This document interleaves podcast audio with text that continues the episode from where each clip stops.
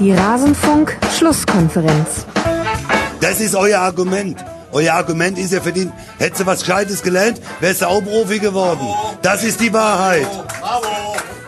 Alles zum letzten Bundesligaspieltag. Ja, hättet ihr mal was Gescheites gelernt, liebe Hörerinnen und Hörer, dann müsstet ihr vielleicht jetzt nicht die Rasenfunk-Schlusskonferenz hören. Weiß ich nicht. Grüße dazu. Mein Name ist Max Jakob Ost. Hallo, schön, dass ihr reinhört in dieser englischen Woche zur Schlusskonferenz Nummer 149 über den 16. Bundesligaspieltag, an dem ist wieder so einiges passiert und Schwerpunkte wollen wir legen auf den ersten FSV Mainz 05 und Hertha BSC. Und dazu habe ich mir Gäste eingeladen, wie sie perfekter nicht sein könnten. Zum einen mit seiner Rasenfunk-Premiere. Hallo und herzlich willkommen, Georg Holzner vom Kicker. Hallo, Georg. Hallo, Servus, hi. Sehr schön, dass das mal geklappt hat. Und schon ein alter Veteran, schon länger mit dabei, Marc Schwitzky von herterbase.de, bei Twitter der junge Herr 1892. Servus, Marc. Hey, Grüße. Schön, dass wir zu dritt den 16. Spieltag besprechen können. Heute in einer, nennen wir es mal Express-Ausgabe, also Express für Rasenfunkverhältnisse. Denn, liebe Hörerinnen und Hörer, ihr wisst es ja am besten, Freitagabend geht schon wieder weiter. Deswegen müssen wir jetzt kein Drei-Stunden-Brett hinlegen. Drei kleine Hausmeisterei Anmerkungen habe ich noch zu machen, bevor wir mit dem Bundesligaspieltag starten. Zum einen gibt es ein neues Tribünengespräch zu Depressionen im Fußball würde ich mich sehr freuen, wenn ihr das alle hört und dann Feedback gebt, wie euch gefallen hat und es vielleicht auch weiterempfehlt. Dann hat Patreon eine Umstellung vorgenommen, die sie jetzt gleich wieder zurückgenommen haben. Aber wir haben das zum Anlass genommen, euch allen Patreon-Spendern mal zu schreiben. Grundsätzlich wäre für uns Überweisung noch etwas vorteilhafter, da kommt mehr bei uns an. Ihr habt dazu eine Mail bekommen und könnt auf unserer Patreon-Seite nachlesen, was wir da zugeschrieben haben. Und der Rasenfunk Royal beginnt schon nächsten Montag. Mir schlottern schon die Knie.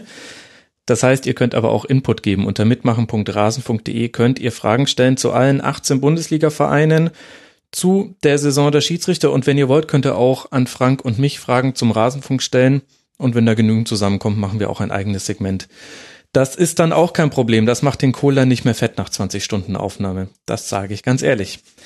Wir beginnen mit dem Bundesligaspieltag und wir beginnen auch gleich mit dem ersten FSV Mainz 05. Der spielt zu Hause gegen Borussia Dortmund, die ihrerseits mit ihrem neuen Trainer Peter Stöger antreten und mit 2 zu 0 das Spiel gewinnen. Georg, du hast es ja naturgemäß näher verfolgt, dieses Spiel. Wie hat denn jetzt erstmal Borussia Dortmund auf dich gewirkt? Dortmund war in den ersten 45 Minuten sagen wir mal, in der ersten halben Stunde schwach. Sie waren mhm. verunsichert, sie haben sich rein auf die Defensive konzentriert, dort aber auch waren enorm viele Lücken zu sehen. Sie waren nicht nah genug beim Mann. Ähm, das Ganze hat, ich sage jetzt mal, gute 30 Minuten gedauert, bis sie etwas besser in Schwung gekommen sind und erst ab der, der ab der zweiten Hälfte, als Jean-Philippe Schöbermadan bei Mainz auch verletzungsbedingt ausgewechselt werden musste, haben die Dortmunder einen besseren Zugriff gefunden zum Spiel. Ja, ich hatte auch den Eindruck, Marc, dass äh, Peter da, Peter Stöger, beim Duzen bin ich noch nicht, äh, dass er vor allem das Augenmerk auf die Defensive gelegt hat und gesagt hat, okay, kommt erstmal in Ruhe ins Spiel und irgendwie wird unsere Qualität vorne drin dann schon für Tore sorgen und da wurde er ja auch bestätigt. Ja, würde ich genauso sehen. Also man hat ja gesehen, dass er die Mannschaft, also erstmal hat er wieder auf eine Viererkette umgestellt, was mhm. ja schon mal grundsolide sein müsste, hat Weigel wieder reingenommen, was ja auch als ruhiger Passgeber nicht verkehrt sein sollte und wie du sagst, dann auf Defensive konzentriert. Er hat die Mannschaft auf bestimmt 15 bis 10 Meter nach hinten verschoben und wenn Mainz im Ballbesitz war, hat Dortmund auch sehr viele äh, Männer hinterm Ball gehabt. Ähm, also das war auf jeden Fall auffällig. Äh, ich glaube auch die erste halbe Stunde hat doch bewiesen, dass Peter Stöger da nicht durch das berühmte Handauflegen alle Komplexe und äh, Verunsicherung wieder aus dieser Mannschaft nehmen kann. Ähm, aber wie du sagst, äh, mit dieser individuellen Klasse da vorne müsste eigentlich immer was drin sein und das hat die Mannschaft dann ja auch äh, ein bisschen in der zweiten Halbzeit bewiesen, wenn man sich die Tore anguckt. Also das äh, 1 zu 0 war ja hat ja weniger mit individueller Klasse zu tun, als vielmehr, ja, okay, wenn Dortmund in der aktuellen Phase wahrscheinlich ein Führungstor macht, dann so. Ja, aber ich will noch nicht zu weit vorgreifen. Defensiv war das auf jeden Fall äh, solider als in den letzten Partien, aber immer noch nicht so, dass man jetzt sagt, okay, äh, Stöger hat hier sofort ein Bollwerk installiert.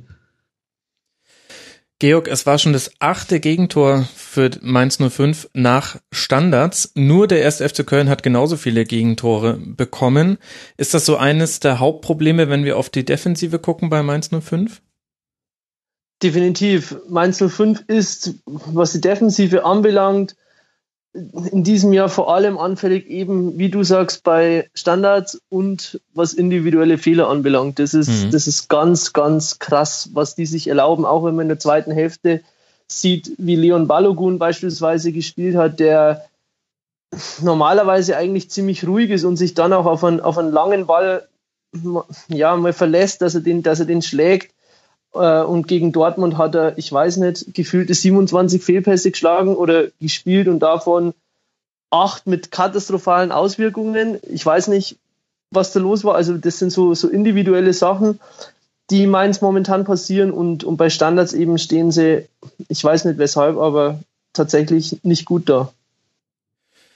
Wie bewertest du denn jetzt so die Saison vom Mainz 05 jetzt auch mit Blick auf dieses Spiel? Also sie stehen auf Tabellenplatz 15, vier Siege, vier Unentschieden, acht Niederlagen, 17 erzielte Tore und 26 kassierte, ein Punkt Vorsprung auf den Relegationsplatz. Ja, das ist enorm schwierig. Es gibt, um, um das Ganze zu bewerten, es ist so, dass in, im Sommer ein neuer Trainer gekommen ist.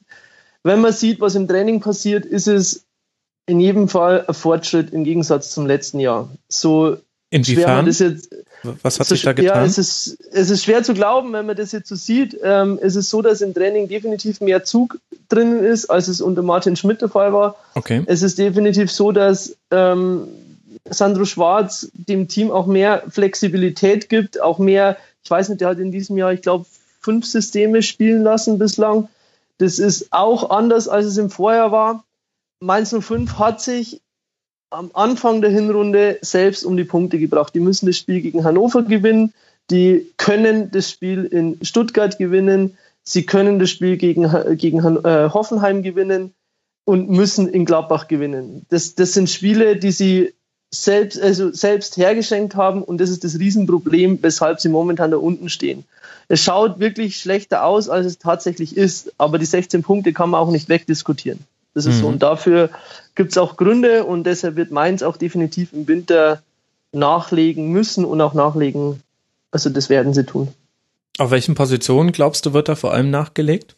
Also garantiert im Sturm weiß ich, dass sie äh, suchen und auch schon Kontakt aufgenommen haben zu den einem oder anderen Spieler. Ähm, mich würde es persönlich nicht überraschen, wenn sie auch auf dem Flügel nachlegen würden, weil das eigentlich eine der Stärken von Mainz 05 immer war mhm. die Flügelspieler. Und da hatten sie auch vor der Saison gedacht, dass sie ja gut oder mehr als gut aufgestellt wären, was, was die Personalien anbelangt, mit, mit Öztunali, Di Blasis, Jairo, Quaison könnte spielen und haben sie diesen, diesen Fischer geholt, den Viktor. Äh, nur das Problem ist, dass die komplett ihrer Form hinterherrennen. Und wie gesagt, den Jairo geben sie ab und mich würde es nicht wundern, wenn sie auch da nochmal nachlegen. Tja, Mannschaften, die stark auf dem Flügel besetzt sind und sich da auch zu dieser Saison neue Leute geholt haben, da fällt mir irgendwie Hertha BSC ein. Wie läuft's denn für Matthew Leckie bei euch, Marc? Den kann man aber nicht im Winter vielleicht verleihen. Nee, äh, den würden wir ganz gerne behalten. Äh, mal davon abgesehen, dass er sich aktuell tatsächlich eher in einem Formtief befindet, was aber auch darin begründet ist, dass der Mann quasi einen Monat verletzt war. Äh, und jetzt einfach auch diese Strapazien der Hinrunde deutlich bemerkbar sind, genialen Saisonstart gehabt. Also als Ibišević äh, und Kalu sich eher ausgeruht haben mit den Tore schießen, war er da und das war ganz, ganz wichtig. Ohne ihn hätten wir den Saisonstart so nicht äh, geholt und da sieht man schon, wo die äh, Teile, Teile der 21 Punkte herkommen. Aktuell wirkt er tatsächlich ein bisschen platt. Ähm, es war halt so, dass er eigentlich auch immer unfit zur Nationalmannschaft gereist ist, was da der auf tierisch aufgeregt hat, weil er immer mit Problemen zurückgekommen ist. Er musste gegen Syrien spielen, die ihn quasi kaputt getreten haben, ist dann äh, ist dann irgendwie 60 Stunden gefühlt geflogen für ein Spiel, weil er neben anderem gesperrt war und ja, das war sehr unglücklich und äh, das merkt man jetzt. Also Lecky ist einer der Spieler, der unbedingt die Winterpause braucht.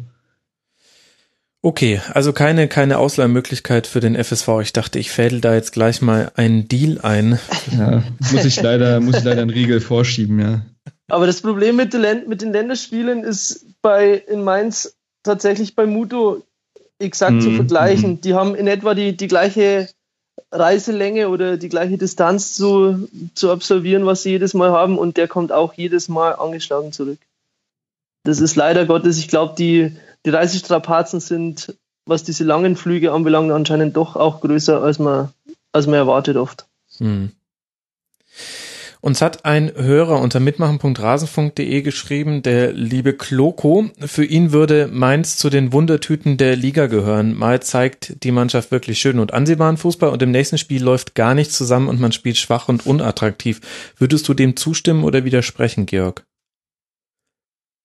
Ich würde tatsächlich in einer gewissen Art und Weise zustimmen, absolut, weil es war, es ist überraschend, dass Mainz gegen große Gegner beispielsweise, wie in Anführungszeichen große Gegner, will ich jetzt mal sagen, gegen, gegen, äh, gegen Gladbach, gegen Dortmund, gegen Leverkusen, ähm, auch jetzt gegen Leipzig, eigentlich tatsächlich halbwegs gute Leistungen oder wirklich gute Leistungen abliefert.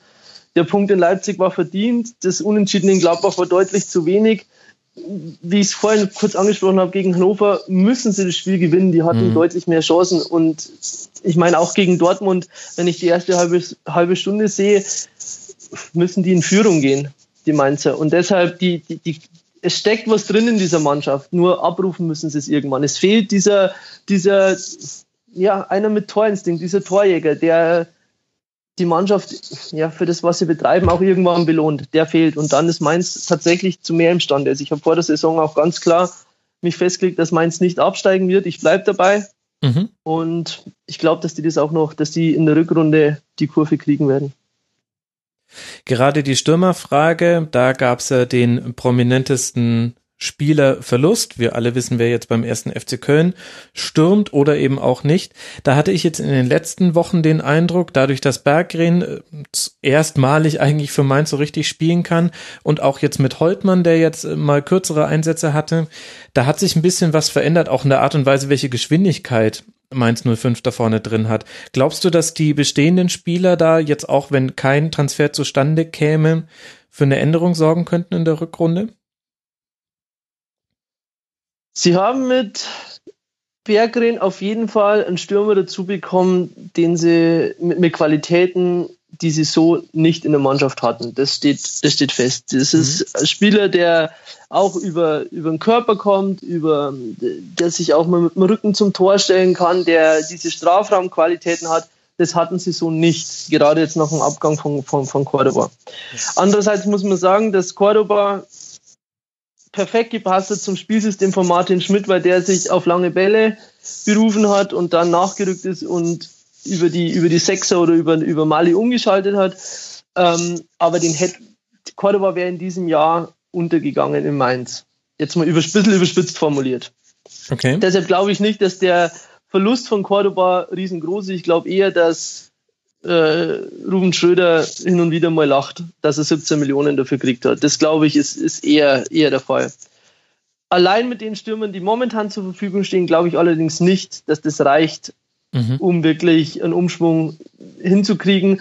Zumal Holtmann vor dieser Saison zum Linksverteidiger umgeschult wurde und eigentlich auch als Linksverteidiger geplant war. Den hat er nur nach vorne gestellt gegen Leipzig zum ersten Mal jetzt hat dann eingewechselt gegen Dortmund, weil sie eben auf, also komplett auf die Defensive bedacht waren und dann mit schnellen Spielern, und der ist wahrscheinlich das schnellste in der Mannschaft, mhm. quasi umschalten wollen und nach vorne den Weg suchen wollten. Ach, interessant, dann ist es quasi das Klünter-Modell. Wir stellen einfach unseren schnellen Verteidiger auf den Platz und sagen ihm, wenn wir den Ball haben, dann darfst du auch offensiv durchziehen und jemand anders sichert für dich ab. Sehr interessant. In etwa. Also der hat tatsächlich jetzt die letzten zweimal ist er als Stürmer aufgelaufen, auch nicht, also nicht als Linksverteidiger, sondern als Stürmer, aber er ist eigentlich seit dieser Saison als Linksverteidiger geplant. Mhm. Genau. Mir ist schon die ganze Hinrunde über aufgefallen, dass Mainz 05 eine Mannschaft ist, die sehr häufig aus der Distanz schießt. Man hat natürlich auch Spieler, die das können. Also Danny Latzer hat schon allein ja mal den HSV aus der Distanz abgeschossen. Man hat einen Sada, der jetzt auch in dem Spiel zum Beispiel wieder mit einem äh, schönen Schuss an die Latte nur knapp gescheitert ist und so weiter und so fort. Und gleichzeitig ist natürlich die Wahrscheinlichkeit, ein Tor zu erzielen, im Strafraum höher, aber da kommt Mainz derzeit zu selten rein. Woran liegt das deiner Meinung nach? Das ist absolut richtig. Und das führe ich vor allem auf die Flügelspieler zurück, weil die es nicht schaffen, dass sie sich auf Außen behaupten. Die schaffen es nicht, dass sie die Stürmer ja, in Szene setzen können. Und das ist eigentlich das, Haupt oder das Hauptmanko in der Offensive, dass da zu, zu viel zu wenig äh, nach vorne kommt. Es ist so, dass aus dem Zentrum äh, Jean-Philippe Chauvemat der Einzige ist, der wirklich äh, ja, nach vorne die Mannschaft treiben kann, sage ich jetzt mal, mit seiner, mit seiner robusten Art, mit seiner Dominanz, die er auch ausstrahlt. Mhm. Das kann er. Es ist Suazera, der eben nicht lange fackelt, aber auch das ist kein Spieler, der irgendwas kreieren oder initiieren kann. Ähm, und Danny Latzer, wissen wir, ist ein Defensivdenker. Ja. Von daher ist das größte Problem einfach, dass die es nicht schaffen, sich auf Außen durchzusetzen und dann Spielzüge in den Strafraum verlagern können. Das ist das größte Problem. Ich habe eine Frage dazu. Aber wäre dann nicht äh, eigentlich genau dann Alexandro Maxim gefragt, der äh, in letzter Zeit, glaube ich, auch gefühlt nur noch eingewechselt wird? Also äh, er wird seiner Rolle da ja noch nicht gerecht, oder? Keinesfalls. Also er ist ein super lieber Kerl, er ist ein intelligenter Mensch und ich glaube, er ist viel zu verkopft. Das ist ein großes Problem. Der hat irgendwie an sich immer den, den Anspruch, dass er Spiele entscheiden muss und ich glaube, er setzt sich auch deshalb unnötig unter Druck. Das soll ist nichts, also das soll auch nichts entschuldigen, überhaupt nicht. Maxim ist definitiv den Erwartungen den hinter hinterher. Das hm. muss man so sagen. Weder auf der 10 konnte er sich nur nicht durchsetzen. Jetzt hat Sandro Schwarz umgestellt, dass er von der 8 kommt und ein bisschen entlastet wird, dass nicht das ganze Spiel auf ihn quasi äh, verlagert wird und nicht von, von ihm abhängt, die Offensive. So war es anfangs gedacht. Ähm, da tut es sich ein bisschen leichter vielleicht auf der, auf der 8, minimal, aber die entscheidenden Akzente konnte er definitiv nicht setzen. Das ist halt auch so ein bisschen die Krux einer Mannschaft wie Mainz 05. Da sind die Spieler, die kommen, um Abgänge zu ersetzen, die müssen dann noch einschlagen. Also man hat nicht so viel Raum für Nee, Fehlankauf ist mir jetzt zu viel, weil Maxim ist ja kein Fehlankauf, aber er ist quasi noch nicht, er ist nicht auf, dem Top seiner Leistung, was man schon von ihm gesehen hat. Und das merkst du halt dann gleich in der Mannschaft wie Mainz 05, weil es nicht die entsprechenden Spieler hinter ihm gibt, die das dann auffangen könnten, im positiv formuliert. Aber Wie? Kodro und Fischer sind ja den Erwartungen auch noch hinterhergeblieben, wenn ich äh, mir das so angucke. Also die, dieses Jahr sind die Transfers genau. anscheinend noch nicht so ganz gezündet. Also der Diallo würde ich, den würde ich noch als Top-Neuzugang bezeichnen.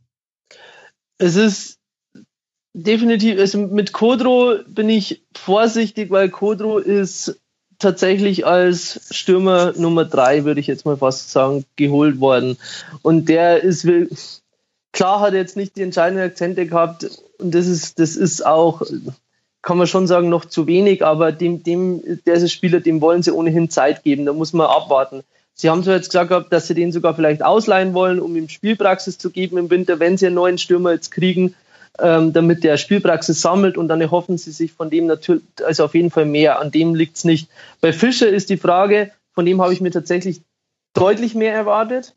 Der hat auch super gute Ansätze in den Testspielen gezeigt vor der Saison, kommt aber jetzt nicht zum Zug. Ich glaube, es liegt immer noch daran, dass er defensiv zu schwach ist, was Sandro Schwarz eigentlich wichtig ist.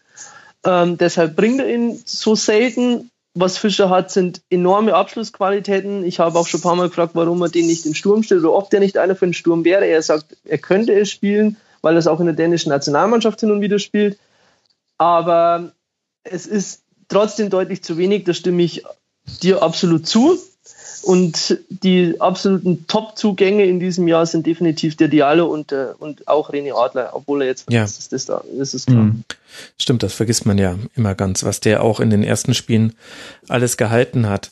Wie ist denn so die Stimmung rund um Mainz? Es ist ja, es liegen aufregendere Monate hinter Mainz 05. Also das ging ja im Grunde schon in der letzten Saison los und zog sich jetzt bis zu dieser hin durch, jetzt unter anderem mit einem neuen Präsidenten. Es ist in Mainz Ja, eine gute Frage. Es ist enorm schwierig, das ganze Umfeld momentan. Und zwar haben die im Sommer einen Präsidenten bekommen, der, ich sage jetzt mal, ultra nah war. Der hat äh, Wahlkampf geführt mit den Ultras. Das war schwierig. Der hat sich sein Leben schwer gemacht. Der hat vom Fußball keine Ahnung gehabt. Äh, ist jetzt auch zurückgetreten. Also Johannes Kaluza. Johannes Kaluza, ganz genau. Ist Und warum ist es schwierig, wenn er, wenn er sich ähm, ultra nah zeigt? Also was meinst, was meinst du damit? Weil er quasi die, der hat Wahlkampf gemacht, weil die Ultras um das so darzustellen, die Mitglieder wählen den Präsidenten. Mhm. Jetzt sind auf einer Mitgliederversammlung 1000 Leute oder bei dieser Versammlung, die abstimmt, wo abgestimmt wurde, sind 1000 Leute und davon waren 500 Ultras da. Okay, und deswegen. jetzt ist es mhm. natürlich äh, für den sinnvoll gewesen, Wahlkampf mit den Ultras zu machen, weil er weiß, wenn die ihn wählen, dann hat er schon mal die Hälfte aller Stimmen. Mhm. Und das ist das Problem, nur vertritt der nur die, die Ansichten der Ultras in dem Moment und hat keinerlei Ahnung, was wirklich der Verein braucht. Und der Verein braucht nicht zwingend nur das Ultradenken. Und, und das war, bitte? Kann man das an konkreten Sachen festmachen? Gab es dann da. Beispiel, er hat beispielsweise versprochen, dass er die Ultras beim Training mitmachen lässt. Ich meine, das ist ja die, die im Verein, die haben ja von Sportvorstand Ruben Schröder, die haben ja alle nur den Kopf geschüttelt. Das war ja. Wie mitmachen der, der, lässt. Also. Genau so wirklich. Das ist genau so gemeint, dass die alle zwei Wochen einmal mit der Mannschaft trainieren es ist wirklich, es ist. Krass. und das sind halt Karnevalsverein Mainz. Oh, fantastisch. Ja, wirklich. Es ist gigantisch gewesen. Und da, wir haben da auch letztens mal was geschrieben, was Größeres über den. Es gibt tausend Dinge über diesen Menschen zu erzählen, wirklich, wo in Mainz nur noch gelacht wurde. Der hat im Trainingslager Selfies mit René Adler gemacht als Präsident. Und zwar drei Stück, weil die ersten zwei nicht schön genug waren. Das ist auch so ein Ding, das kannst du als Präsident nicht machen. Der hat auf einer VIP-Veranstaltung, beim VIP-Auftakt, ist er, im, wo die Spieler auch anwesend waren, zu irgendeinem Mann hingegangen mit Bart. Äh, keine Ahnung, weshalb er Englisch gesprochen hat und hat gesagt, Hello, my name is Johannes Kaluza, I'm the new president of this club. And who are you? Hat er gefragt. Und dieser Mann, den er angesprochen hat, war Janik Huth. Der, ist das eine Legende? Ich oh. meine, das ist eine Sache, das sollte einem Mir tut er ein bisschen leid. Also, es hört sich wie jemand an, der, der Gutes im Sinn hatte, aber ja, irgendwie. Absolut, das kann, kann sein. Es kann sein, äh, es ist auf jeden Fall gescheitert, das Projekt. Das, das steht fest. Ähm, jetzt ist es so, der ist zurückgetreten. Natürlich, die, die Stimmen im Verein sind krass gewesen, also gegen ihn gewesen. Äh, ihm blieb auch keine andere Wahl. Jetzt wird ein neuer Präsident gewählt. Jetzt hat Mainz gestern einen neuen zusätzlichen Vorstand zu Ruben Schröder hinzubekommen, einen kaufmännischen und finanzmännischen Vorstand. Ähm, auf der Führungsebene denke ich, wird langsam, langsam Ruhe einkehren. Jetzt bleibt zu hoffen, dass ein halbwegs anständiger Präsident nachrückt, vielleicht Jürgen Götz, der unter Strutz Vizepräsident war. Das könnte jetzt sein, dass der ähm, da jetzt gewählt wird dann im Januar, dann wäre zumindest auf dieser Ebene halbwegs Ruhe. Ich würde mal sagen, halbwegs Ruhe. Und dann eben muss das Sportliche wieder greifen und dann ist auch die Stimmung in Mainz wieder ruhiger.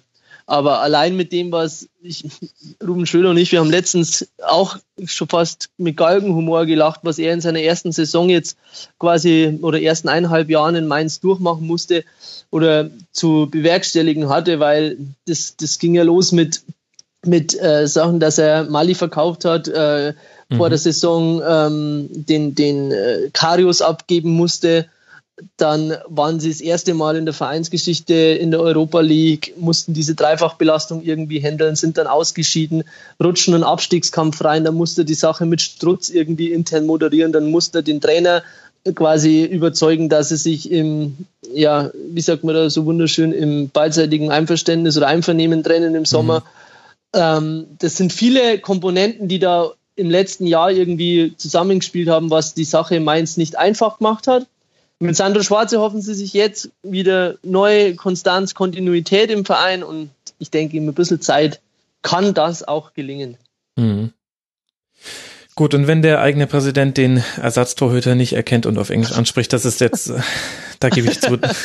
ich ich habe solche Details noch nicht gehört bisher. Man kann das ganz gut nachvollziehen, warum sich dann auch die sportliche Führung so äh, geäußert hat gegenüber dem, dem Präsidenten. Jetzt absolut, absolut.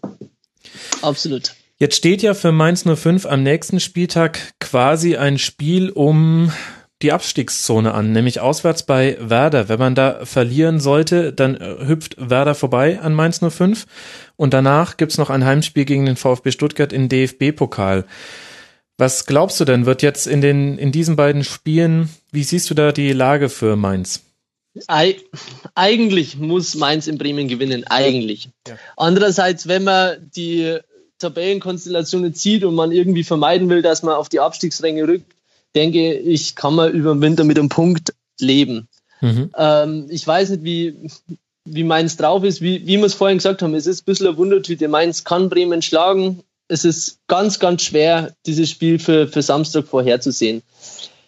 Ähm, Dienstag dann gegen Stuttgart ist es so, ich habe generell sehe ich es dieses Jahr so, dass im DFB-Pokal die Chance für die in Anführungszeichen kleineren Vereine so groß ist wie noch nie zuvor. Jetzt ist, ja. ist Bayern Leipzig sind schon aufeinander getroffen, jetzt ist Bayern und Dortmund die aufeinandertreffen. Das heißt, zwei von den drei großen sind schon mal weg. Jetzt bleibt nur noch einer. Das heißt, ein kleiner, in Anführungszeichen kleinerer Verein hat gute Chancen, bis ins Endspiel zu kommen. Und ich meine, diese Chance müsste sich wirklich auch jeder Verein zu 100 Prozent bewusst sein die es mhm. in diesem Jahr wirklich gibt. Und Stuttgart ist auswärts alles andere, als er macht. Die sind in etwa ähnlich als, als die Mainzer, die daheim die Punkte holen und auswärts vieles liegen lassen. Von daher sehe ich die, die Chancen eher am Dienstag auf Seiten der Mainzer. Gut, dann werden wir mal sehen, wo Mainz 05 dann in die Winterpause einläuft und was sich dann im Winter alles tut. Borussia Dortmund spielt jetzt dann zu Hause gegen Hoffenheim und dann bei den Bayern im DFB-Pokal. Das haben wir ja jetzt quasi gerade schon mit kurz angesprochen. Und der andere Schwerpunkt dieser Sendung soll ja auf Hertha BSC liegen, die trotz einer 2 zu 0 Führung gegen Hannover nochmal ins Wackeln geraten sind, aber am Ende mit Jahrstein und Toruna Riga, also der eine hat die Tore verhindert und der andere hat das Tor irgendwie dann doch gemacht sich wichtige drei Punkte geholt haben. Hertha damit jetzt auf Platz 11 mit 21 Punkten. Marc, wie hast du das Spiel gesehen gegen Hannover 96? Ich würde sagen, äh, nicht trotz einer Führung gewackelt, sondern gerade wegen einer Führung gewackelt. Denn das zeichnet Hertha aktuell aus, dass man ähm, in vielen Partien echt gut reinkommt und mhm. mindestens die ersten 20 Minuten gut spielt, oftmals dann sogar die erste Halbzeit und sobald man dann mit einer Führung in die Halbzeit geht, äh, das Fußballspielen nach dem Pausentee komplett einstellt. Und ähm, das haben wir äh, zuletzt zum Beispiel auch gegen Frankfurt gesehen. Das äh, haben wir jetzt auch gegen Hannover gesehen, wo Hertha eine wirklich sehr gute erste Halbzeit spielt. Also das ähm, Paldada hat auf ein 4-2-3-1 umgestellt, was ich auch äh, schon lauthals gefordert hatte seit einigen Wochen, weil. Na, endlich hat er auf dich gehört, Marc. Das ist richtig. Also ähm, da muss man sagen, hat er unseren Podcast wahrscheinlich gehört, da ist ganz viel Input gewesen, äh, den er sich da rausziehen konnte. nee, aber ähm, letztendlich ist es halt so, dass du mit dem 442 so ähm, gewisse Probleme kaschieren konntest über eine Z äh, Zeit, weil die Mannschaft spielerisch nicht gut war. Hast du gedacht, okay, wir versuchen jetzt einfach mit zwei klaren Flügelspielern und zwei und einer klaren Doppelspitze ein relativ einfaches System zu spielen, dass du halt auf Flanken gehst und die Mittelstürmer bedienst. Ähm, das hat auch erstmal ganz gut funktioniert, aber irgendwann hast du gemerkt, dass die Mannschaft das, äh, dass es nicht reicht, dass es auch zu ausrechenbar ist, weil die Staffelung nicht richtig war, weil die Spieler nicht genau wussten, wie sie laufen müssen und weil du viel zu leicht ausrechenbar bist. Besonders mit einem Mittelstädt und einem Plattenhardt auf der linken Seite wusste der Gegner immer, was zu tun ist, nämlich immer Flanken äh, äh, stellen. Spätestens, also wenn das Problem am Plattenhardt Mittelstädt als linke Seite ist, die sind beide absolute Linksfüßer und kleben an der Linie. Wenn die nicht mit Tempo auf den äh, Gegner zulaufen können, können die sich aus Situationen nicht befreien und Zweikämpfe nicht gewinnen, Offensiv-Zweikämpfe. Ja. So, und ähm, das hat zum Beispiel Augsburg, da sind die zum Beispiel defensiv viel zu clever und haben das gut gemacht. Frankfurt hat in, Frankfurt hat in der zweiten Halbzeit darauf reagiert und schon war das Spiel lahmgelegt. So, und jetzt gegen Hannover hat Pardada endlich wieder auf ein 4-2-3-1 gestellt, ähm, hat ähm, Kalu den äh, unentschieden Torschützen gegen Augsburg äh, links gebracht, hat äh, Lazaro in die Mitte gestellt, Meier, Lustenberg auf der Doppelsechs und du hast schon gleich gesehen, das hat äh, viel besser funktioniert. Auch die Umstellung, dass Weiser rechts vorne gespielt hat und Pekarik rechts hinten war extrem wichtig für die Stabilität. Mhm. Und äh, das hat man in der ersten Halbzeit gesehen. Hertha hat endlich wieder Dreiecke gebildet, konnte mit Ballbesitz umgehen und hatte einige wirklich sehr gut herausgespielte Chancen. Also das 1 zu 0 ist super herausgespielt äh, von, mit dem langen Pass von Lazaro auf Pekarik, der dann direkt zu Kalu weiterspielt. Da muss ich sagen, ich hatte sofort mit Abseits oder so gerechnet, weil Kalu nicht eine Mine verzogen hat bei seinem Tor. Ja, ich glaube, ähm, weil er auch mit Abseits gerechnet hat. das war ein bisschen irritierend, aber so stand es dann 1-0, das war auch folgerichtig und ähm, ganz, ganz wichtig war es auch für uns Hertha-Fans dann, dass eben das 2 zu 0 noch in der ersten Halbzeit folgt, weil wir genau wissen, was passiert, wenn Hertha mit einer Führung in die Pause geht und so hast du zumindest zwei Punkte Abstand, äh, zwei Tore Abstand. Ähm, ich habe auch mal nachgeguckt, Hertha ist das letzte Mal am fünften Spieltag haben, hat Hertha eine, eine Zwei-Tore-Führung in die Pause gebracht. Das war gegen Leverkusen. Das hatte man ja auch 2 zu 1 gewonnen. Mhm. Ähm, und dann, ja, äh, in der zweiten Halbzeit passiert genau das, was man erwartet hat. Äh, Hertha macht sich das Leben selbst schwer. Man provoziert quasi den Ausgleich, weil man sich komplett zurückzieht, äh, Hannover den Ball überlässt und Hannover ja auch über Standards extrem gefährlich ist und Hertha im Verteidigen von Standards wiederum miserabel. Also da haben wir was mit den Mainzern gemeinsam. Ähm, weil man das gegen Augsburg zum Beispiel gesehen hat, dass Kajubi äh, bei seinem Tor total freistand, davor schon freistand. Mhm. Und in dem Spiel hattest du halt Glück, dass Jahrstein zweimal überragend hält. Äh, und ich würde sagen, beim Anschlusstreffer würde ich ihm gar nicht so eine große Schuld zuschieben, weil der Kopfball kommt aus sehr kurzer Distanz, er wirft sich halt irgendwie in den Kopfball noch rein, hält ihn nicht fest. Das, ich glaube, das kann passieren. Also ja, das würde ich ja. gar nicht so, würde ich gar nicht zu hoch hängen. Äh, zumal er ja noch Außenspieler heraus noch eine Riesenchance abwehrt. Ähm, also bei dem können wir uns auf jeden Fall bedanken, dass er den Sieg festgehalten hat. Und dann bewirbt sich äh, Hertha noch äh, in Form von Toruna Riga für das Kacktor des Monats. Ähm, das war echt äh, über, halb über den Ball geschlagen, dann noch fast mit dem Kopf gegen Pfosten und der Ball ist irgendwie leicht über der Linie. Ähm, und so gewinnt Hertha dieses Spiel 3 zu 1, was auch unentschieden ausgehen kann, denn Hannover äh, in der ersten Halbzeit vielleicht zu passiv, in der zweiten wiederum äh, viel besser, durch Standards immer gefährlich gewesen. Ähm, aber Außenspiel heraus, muss ich sagen, ist von Hannover ein bisschen zu wenig gekommen. Und äh, so konnte Hertha dann noch einiges verteidigen. Ähm, Hannover kam extrem über den Kampf äh, mir tatsächlich ein bisschen zu viel. Also ich fand äh, in dem Spiel zumindest, ich weiß nicht, wie sie sonst agieren, war mir das zu rüde in vielen Zweikämpfen. Sie haben ja mit Weiser und Rekik auch zwei äh, erfolgreich vom Platz getreten, wenn man das so polemisch sagen will. Ähm, fand ich ein bisschen viel. Aber ja, Hertha gewinnt dieses Spiel extrem wichtig. Also mhm. ähm, jetzt mal von allen Kritikpunkten abgesehen, Hertha hat jetzt 21 Punkte, hat diese vier Punkte Vorgabe aus den letzten drei Spielen von Paldada erfüllt und äh, man hat diese Kluft in der Liga nicht aufgemacht. Dann hätte Hertha verloren, wäre Wolfsburg Elfter gewesen mit 19 Punkten und Augsburg äh, äh, Augsburg äh, mit 23 Punkten Zehnter. Das wäre so die erste große Lücke gewesen. Die hat Hertha nicht aufgemacht und deswegen ist vielleicht ja noch für die Rückrunde einiges drin. Das war auf, einfach auch fürs Gemüt, glaube ich, extrem wichtig, die Heimsaison, Heimhinrunde zumindest mit einem Sieg abzuschließen. Mhm. Gut, auf die Rückrunde konnte man sich bei Hertha nicht immer verlassen, aber wir wollen ja jetzt auch nicht unken. Es muss ja auch nicht alles gleich sein.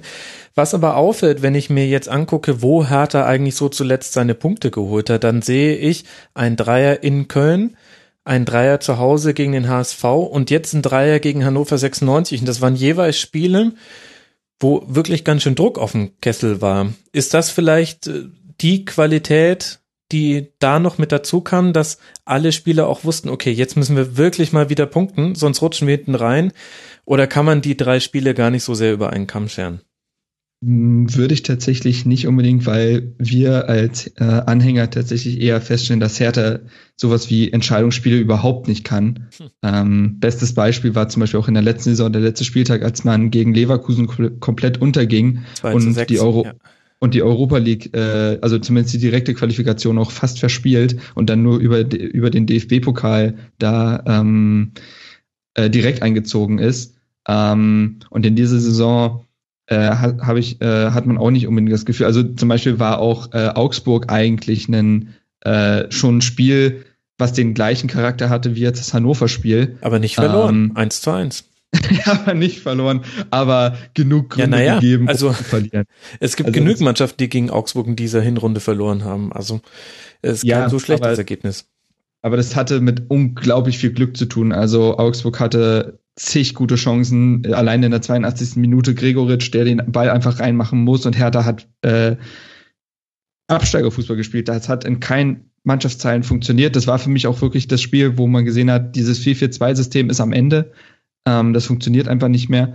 Und äh, eigentlich hätte man hätte in Augsburg verlieren müssen. Gar keine Frage, das war erschreckend. Und äh, ja, denselben Charakter hatte jetzt Hannover vom Entscheidungsniveau her oder ähm, was die richtungsweisende äh, Komponente angeht. Und äh, ja, das hat man gewonnen. Ähm, äh, letztendlich hat man vielleicht auch mal so agiert, wie man agieren muss, nämlich etwas, etwas eiskalter, wenn man sich in, den, in der Saison oftmals halt noch die Butter hat vom Brot nehmen lassen. Auch da das Beispiel mit Eintracht Frankfurt, dieses Spiel darf man nicht verlieren, auf gar mhm. keinen Fall. Ähm, und ja, dementsprechend gibt's da viele gute Erkenntnisse aus dem Hannover-Spiel. Ähm, dass Hertha jetzt aber eine Mannschaft ist, die äh, in entscheidenden Spielen aufblüht, das würde ich, mh, hm, würde ich nicht unbedingt unterschreiben. Okay. Es ist irgendwie eine seltsame Hinrunde. Also selbst wenn man jetzt einzelne Spiele wie eben dieses Frankfurt-Spiel, ich meine, das war ein Distanzschuss von Kevin Prinz, Prinz Boateng, auch davor das Gladbach-Heimspiel, wo Raphael zwei wunderbare Tore macht also wenn man die einzeln durchgehen würde, dann hätte man immer auch Positives über Hertha zu sagen. Und das hat auch Dardai angedeutet. Ich glaube, vor dem Hannover-Spiel oder danach, ich weiß gar nicht, ich habe viele Dardai-Interviews zuletzt gesehen. Ich mag den in den Interviews sehr gerne. Da hat er auch gesagt, naja, das Komische ist, als wir noch kaum Torchancen hatten, haben alle gesagt, ja, Hertha ist ja nur so gut, weil sie so wahnsinnig effizient sind. Und ja, das stimmt. Wer mit dieser Anzahl von Schüssen aufs Tor pro Spiel nicht in der Abstiegszone ist, der ist sehr effizient. Und dann hat er aber auch richtigerweise gesagt, und dann hatten wir aber Spiele, wo wir mehr Torchancen hatten und haben aber nicht die Tore draus gemacht. Und das ist uns dann auch wieder negativ vor die Füße gefallen. Und äh, das finde ich durchaus richtig. Also wenn du jetzt das 4-4-2 komplett für gescheitert erklärst, ich will es jetzt auch nicht am Spielsystem festhalten, weil das ist letztlich nur so eine Art Telefonnummer. Aber dieses zusätzliche Element, was man mit Davy Selke dazu bekommen hat, fand ich, hat euch schon sehr gut getan in den letzten Wochen. Das ist gar kein, gar kein Zweifel. Also mit Davy Selke und wieder Dibischewitsch einen Doppelsturm zu haben, ist an sich gar nicht so verkehrt. Ähm, es hat bloß einfach äh, eine riesige Lücke zwischen Doppelsechs und Mittelsturm äh, geherrscht und äh, Hertha hat's. Ja, also der Zehnerraum äh, hat nicht besetzt, genau, ja. Genau, und das war ein eklatantes Problem, weil Hertha dann nicht wusste, wie sie mit Ballbesitz zu, umzugehen hat und es äh, ihnen sehr schwierig gefallen ist teilweise. Äh, also im Spielaufbau, im Konterspiel war das immer noch was anderes. Wie gesagt, wenn äh, Mittelstädt Platten hat mit Tempo kommen dürfen, dann ist das ja auch äh, ist das ja auch nicht schlecht. Ich möchte es ja gar nicht komplett verurteilen. Es ist bloß äh, recht eindimensional und ähm, du hast du hast ein großes Problem im Spielaufbau gehabt, wenn der Ball äh, einfach mal in deinen Reihen ist und du nach vorne kombinieren, äh, dich kombinieren musst, dann hast du durchaus Probleme gehabt. Ähm, besonders wenn Weiser keinen guten Tag erwischt, hast du riesige Probleme, weil er aus diesem Rückraum einfach kommen muss, Unordnung stiften muss und halt zu so einem Spielmacher wird, der auch von der Acht quasi im Offensivspiel äh, agiert. Ähm, wenn das nicht funktioniert, ähm, und das hat es in den letzten Wochen eher nicht, weil Weiser sehr viele Fehlpässe gespielt hat. Ähm, das, ähm, dann wird es schwierig mit so einem 4-4-2, glaube ich. Dann wird es schwierig. Grundsätzlich ist es natürlich ein äh, praktikables System, ähm, was ich aber einfach nicht in jeder Partie spielen würde, sondern das ja. gerne als Variante nehmen würde. Das hat Dada nämlich in seinem ersten äh, richtigen Jahr als Trainer so ausgezeichnet, dass wir immer im 4, 4 äh, dass wir zwischen 4-2-3-1 und 4-4-2 gewechselt haben. Dann haben nämlich Kalu und Ibišević vorne im Mittelsturm gespielt. Ähm, und das hat sehr gut funktioniert, weil wenn, ich erinnere mich zum Beispiel an ein Spiel gegen Köln, wo Hertha vorher 4-2-3-1 spielt, wir stellen in den System um, weil es dem Gegner besser passt und wir gewinnen das Spiel. Also als neue Variante würde ich das auf jeden Fall anerkennen. Es darf aber eigentlich nicht zum Hauptsystem werden. So und mhm. ähm, das, äh, um jetzt nochmal zu den letzten Spielen zu kommen, was du gesagt hast, dass man aus jeder Partie was Positives ziehen kann, das stimmt. Ähm, aber irgendwann muss ein gewisser Lernprozess in einer Mannschaft auch einsetzen. Und man kann sich nicht jedes Mal hinsetzen und sagen, aber das und das war doch in Ordnung und hm. Ähm, ja. Besonders wenn man sich die Tabellenregion anguckt. Äh, denn äh, hätte Hertha jetzt dieses Spiel nicht gewonnen, ähm, oder beziehungsweise wir haben alle eigentlich nach dem Augsburg-Spiel gesagt, willkommen im Abschiedskampf Hertha, weil dann hast du gesehen, das brennt und lass mal Bremen äh, noch ein paar Spiele gewinnen und lass mal Freiburg äh, jetzt aus diesem 4 zu 3 weiterhin Kraft ziehen. So, dann, da, dann wird's eng. So, und dementsprechend müssen auch mal einfach so Punkte her, da muss auch mal ein Sieg her. Und das hat die Mannschaft jetzt in den letzten zwei Spielen gezeigt, dass sie das durchaus kann. Ähm, ja. Sie wirkte manchmal einfach zu unreif. So und äh, das lässt sich wahrscheinlich wieder mit Dingen erklären, aber dennoch muss ja manchmal auch einfach dieses, äh, diese, diese relativ äh, stumpfe Forderung von Punkten muss irgendwann auch eingehalten werden, denn sonst steckt man irgendwann hinten drin und dann hilft einem auch kein Aber und aber da, die und die Szene war doch gut. Ja, ja, das stimmt natürlich, das ist ja klar. Ich würde gerne den Georg mal wieder in die Runde mit zurückholen. Georg, wenn wir uns jetzt die beiden Mannschaften, die da aufeinander getroffen sind, mal angucken. Zum einen Hannover 96 auf Platz 10 mit 22 Punkten und auf Platz 11 Hertha BSC mit 21 Punkten. Wie siehst du denn mit so einem etwas distanzierteren Blick diese beiden Mannschaften? Äh, rechnest du damit, dass beide bis zum Ende der Saison sich mit dem hinteren Tabellendrittel beschäftigen müssen oder wie ist da so dein Gefühl? Bei bei Hannover ist es so, dass die ja am Anfang ziemlich viele Punkte geholt haben. Mhm. Ich habe ich hab ein bisschen das Gefühl gehabt, dass sie eben diesen Schwung als Aufsteiger mitnehmen. Ist die Frage, wie, wie konstant können die das halten? Ich glaube, dass Hannover eher abrutschen wird als Hertha. Für die Hertha, denke ich, ist doch zwischen Platz 8 und Platz 11 ist doch genau die, die richtige Kragenweite für dieses Jahr, oder liege ich da falsch? Nee, überhaupt nicht. Mit äh, Hinblick auf die Europa League, die wir dieses Jahr zu meistern hatten und auch, dass wir einen gewissen Umbruch im Kader moderieren müssen, ist das das Ziel, genau. Ja, eben und von daher denke ich, wenn, wenn, wenn Hertha zwischen 8 und 11 abschneidet, ist alles gut und bei Hannover, ich glaube, auch da werden sie nicht traurig sein, wenn es irgendwie Platz zwischen, zwischen 12 und 14 wird. Mhm. Ja, das ist ja eine recht äh, positive Prognose, aber 22 Punkte ist ja auch wirklich nach 16 Spieltagen gar nicht so schlecht. Marc, für euch geht's jetzt weiter in Leipzig noch, ein Auswärtsspiel, wo man denke mal halbwegs unbeschwert jetzt ausspielen kann nach diesem Dreier, den man geholt hat und dann geht's in eine dringend nötige Winterpause. Was glaubst du, werden so die nächsten Schritte sein, die Pardadei mit Hertha angeht? Denn das war auch eine Diskussion in den letzten Schlusskonferenzen dass immer wieder mit äh, meinen Gästen ich darüber diskutiert habe, äh, welche Entwicklung ist das, die Hertha nimmt? Gibt es überhaupt eine Entwicklung zu erkennen ist? Ich fand ja, andere fanden nein. Wie ist so deine Meinung dazu? Ja, ich habe das ja auch natürlich aufmerksam gehört. Ähm, nicht wahr? Ähm, nee, also ähm, ich glaube schon, dass Dada den nächsten Entwicklungsschritt äh, in dieser Saison einleiten wollte. Ähm, mit einem besseren Offensivspiel, einem schnelleren Offensivspiel und eben dieser Komponente Davy Selke, auch ein Valentino Lazaro wird da, denke ich mal, in Zukunft äh, eine Rolle spielen, der gegen Hannover das erste Mal, das erste Mal über 90 Minuten sein Können abgerufen hat und dann sieht man, dass er ein sehr guter Spieler sein kann. Ansonsten war das bisher sehr, ja, waren das nur Ansätze, aber er ist, glaube ich, technisch wie auch vom Tempo her äh, ein Spieler, der dazu passen wird. Ähm, ich glaube, das Problem war schon, dass Hertha in dieser Saison halt diese Europa League-Belastung hatte, muss man jetzt mittlerweile in Vergangenheitsform reden, hatte. Ähm, was halt das Problem war, wenn du, wenn du taktisch neue Dinge machen willst, dann hast du eigentlich nur die Sommervorbereitung dafür, weil du mit der Europa League keine wirklichen, keine richtige Trainingswoche hast. Wenn man guckt, wenn du musst dann aus äh, Lviv zurückfliegen, dann gibt's da Probleme und dann hast du gefühlt nur einen wirklichen Trainingstag, bevor es ins Abschlusstraining zum Spiel geht.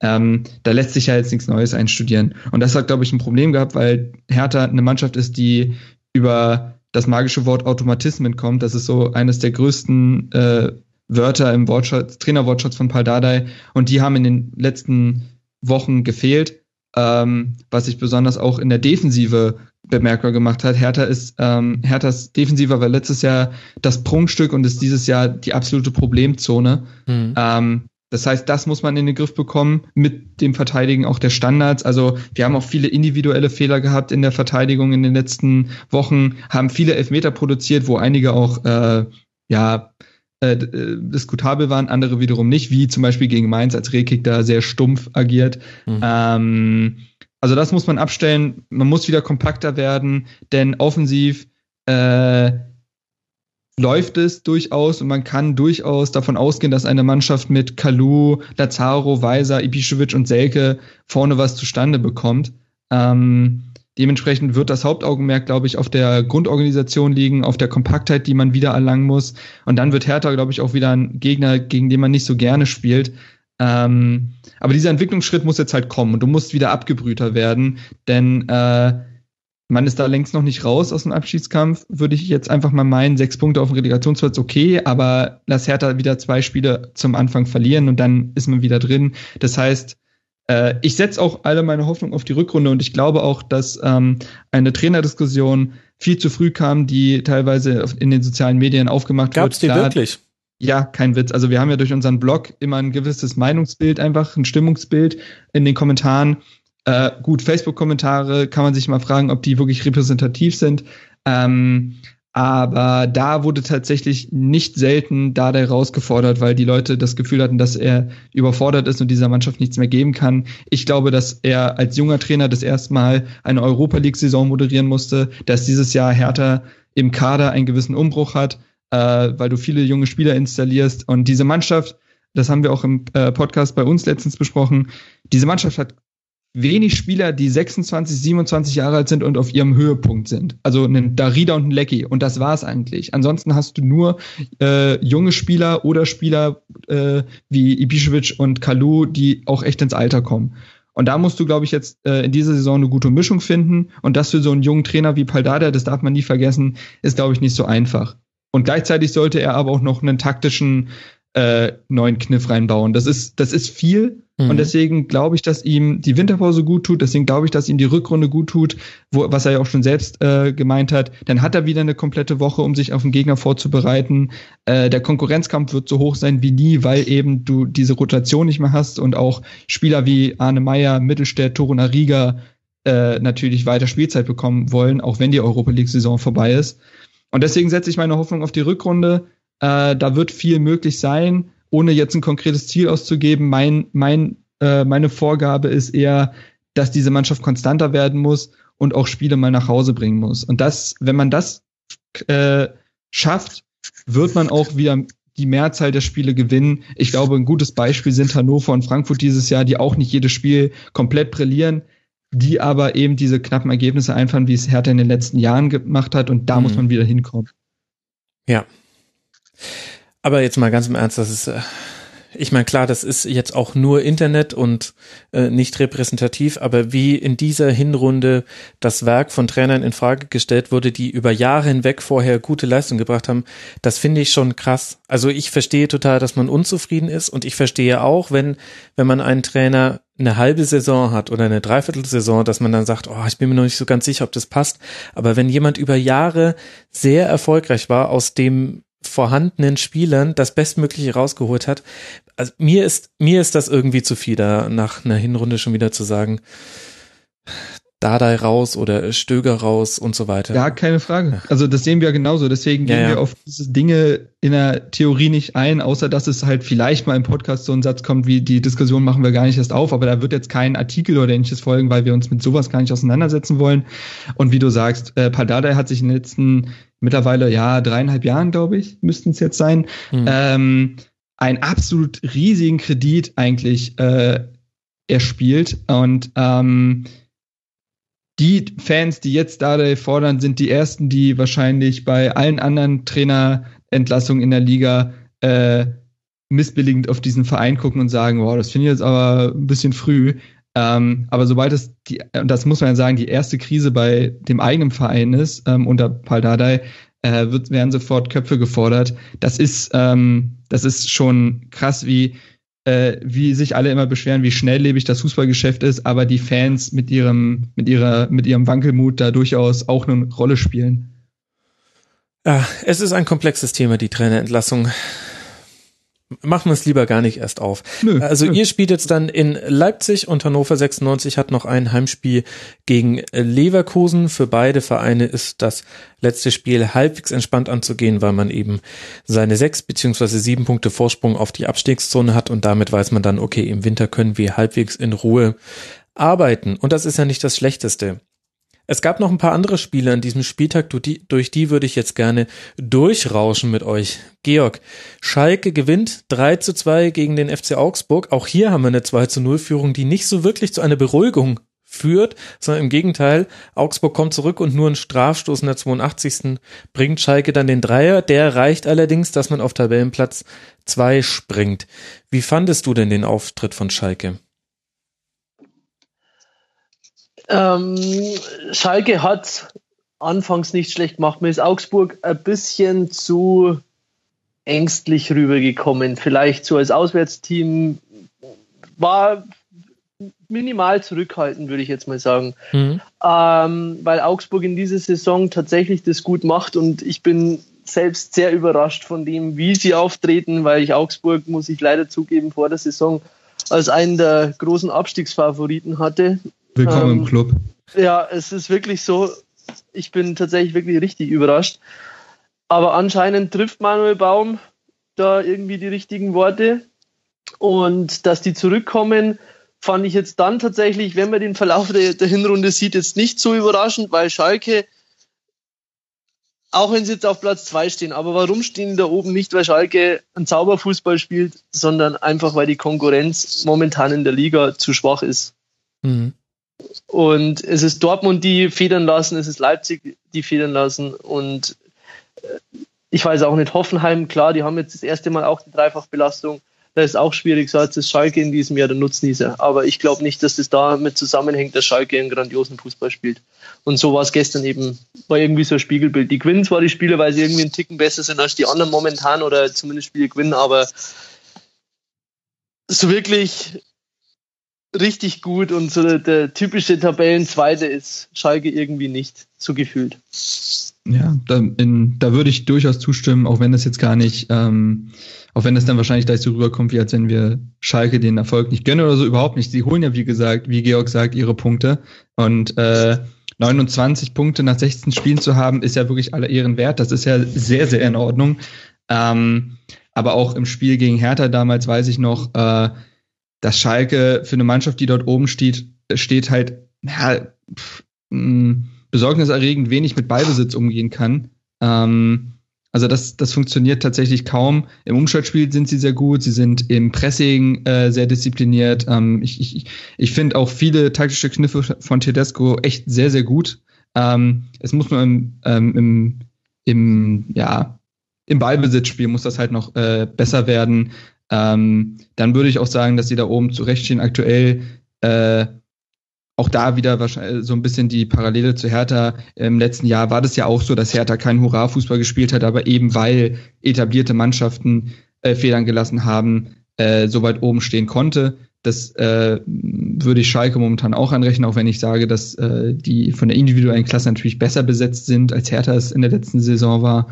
Und ähm, das Spiel gewinnst du halt auch wegen, ja, also ein Geniestreich von Franco Di Santo, äh, ein Standard und äh, ein Elfmeter, wenn ich mich recht entsinne. Ja. Ähm, was jetzt auch nicht dafür spricht, dass du dir, äh, dass du da Augsburg spielerisch an die Wand gespielt hast. Exakt. Genau, und im Gegenteil ist Augsburg gut zurückgekommen, hatte sogar noch mehr Chancen, als es die zwei Tore ausdrücken. Also allein Finn Bogerson hatte da noch eine große, die er ausnahmsweise mal vergeben hat. Dafür hat Gregoritsch natürlich sein Tor gemacht durch Strafstoß. Und entschieden wurde es dann durch den Strafstoß in der 82. Minute, als Harid an Hitz vorbeigeht und dann fällt. Mhm. Und was mich an diesem Strafstoß so ein bisschen stört, und das will ich aber eher so generell sagen, das geht mir jetzt gar nicht irgendwie gegen den Spieler oder gegen Schalke 04. Das kann man schon pfeifen, weil Hitz ihm das quasi angeboten hat durch die Art und Weise, wie er in den Zweikampf gegangen ist. Aber im Grunde legt er den Ball vorbei und in der, in der Sekunde, wo er sieht, er wird den Ball nicht sofort gleich erreichen, streckt er das rechte Bein noch so lange, bis er endlich berührt ja, wird von Hitz ja. und dann fällt er. Also wie gesagt, man kann den geben, aber irgendwie schmeckt Ganz mir genau. das als Fußballfan nicht. Würde ich, würde ich exakt genauso sehen, weil es die, weil du diese Szene als Fußballfan ja auch schon tausendmal gesehen hast. Wie genau. oft hat man schon gesehen, dass Spieler sich den Ball extra so weit vorlegen, um halt in den Keeper so leicht rauschen zu können. Ähm, also ich fand auch die Szene jetzt äh, bei Wolfsburg gegen Leipzig, wo Gomez den Elfmeter bekommt, da weiß er auch ganz genau, wenn er da äh, seinen Fuß noch reingespitzelt bekommt, dass ein Verteidiger hingehen muss, ähm, auch wenn das auch ein berechtigter Elfmeter war, ähm, das sind so Szenen, da weiß man ganz genau, die Spieler sind clever und erfahren genug und äh, der Schiedsrichter ist dann eigentlich in dem Fall äh, ja mehr oder weniger die arme Sau, die das halt wirklich entscheiden muss, ähm, auch wenn es ganz klar provoziert ist vom Spieler. Und mit solchen Elfmetern, da habe ich auch ein flaues Gefühl im Magen, weil ich mir denke, ja, in der Folge schon richtig, aber wenn der Spieler das so erzwingt, dürfte es eigentlich schon wieder nicht so sein. Also, wo, wo wollte Harid mit dem Ball hin? Also, das ist ja die Frage. Wo wollte er hin? Er hat ihn ganz klar äh, weggespielt. Er hat den Abschluss nicht gesucht. Und natürlich fällt er dann. Das, ich weiß nicht, das ist so ein Mechanismus, der mich auch stört. Ja. Sehe ich ähnlich, ja. Nee, sehe ich ähnlich. Absolut. Man könnte da jetzt sogar gegensteuern mit Hilfe des Videoassistenten, aber ich glaube, da hat man gerade so viele Ach, andere Probleme. Naja, der Theorie nach könnte der DFB schon den Schiedsrichtern sagen, wir haben jetzt den Videoassistenten, das heißt, pfeift mal eher nicht den Strafstoß, denn wenn es dann ein eindeutiges Foul war, dann gibt's ihn im Nachhinein. Und wenn es aber nur so ein, oh ja, den kann man geben, weil er wurde irgendwie berührt und bei der Geschwindigkeit und tritra tralala, dann müssen wir ihn nicht geben. Aber äh, ich weiß. Ich bin ja auf deiner, ich bin ja voll auf deiner Seite. Dieses Ach Max äh, äh, geht eher äh, darauf ein, dass ich mir das einfach nicht vorstellen kann. Also, ja, das, ja, das, ja. also dafür, nee, also so schön, so, so schön ist der Fußball leider nicht und so gerecht. Ja, und das ist ja auch schwierig. Wie gesagt, es war ja auch, man kann diesen äh, Strafstoß ja geben. Es fällt nur einfach auf und ich habe jetzt leider gerade den Namen des Spielers vergessen, der an diesem 16. Spieltag weitergelaufen ist, als er so ein bisschen an der Schulter gezogen wurde im Strafraum. Da habe ich mir gedacht, ach Mensch, äh, doof, dass der jetzt das Tor nicht gemacht hat, denn hätte er sich fallen lassen, hätte es den Strafstoß gegeben und er wurde dafür nicht belohnt. Gut.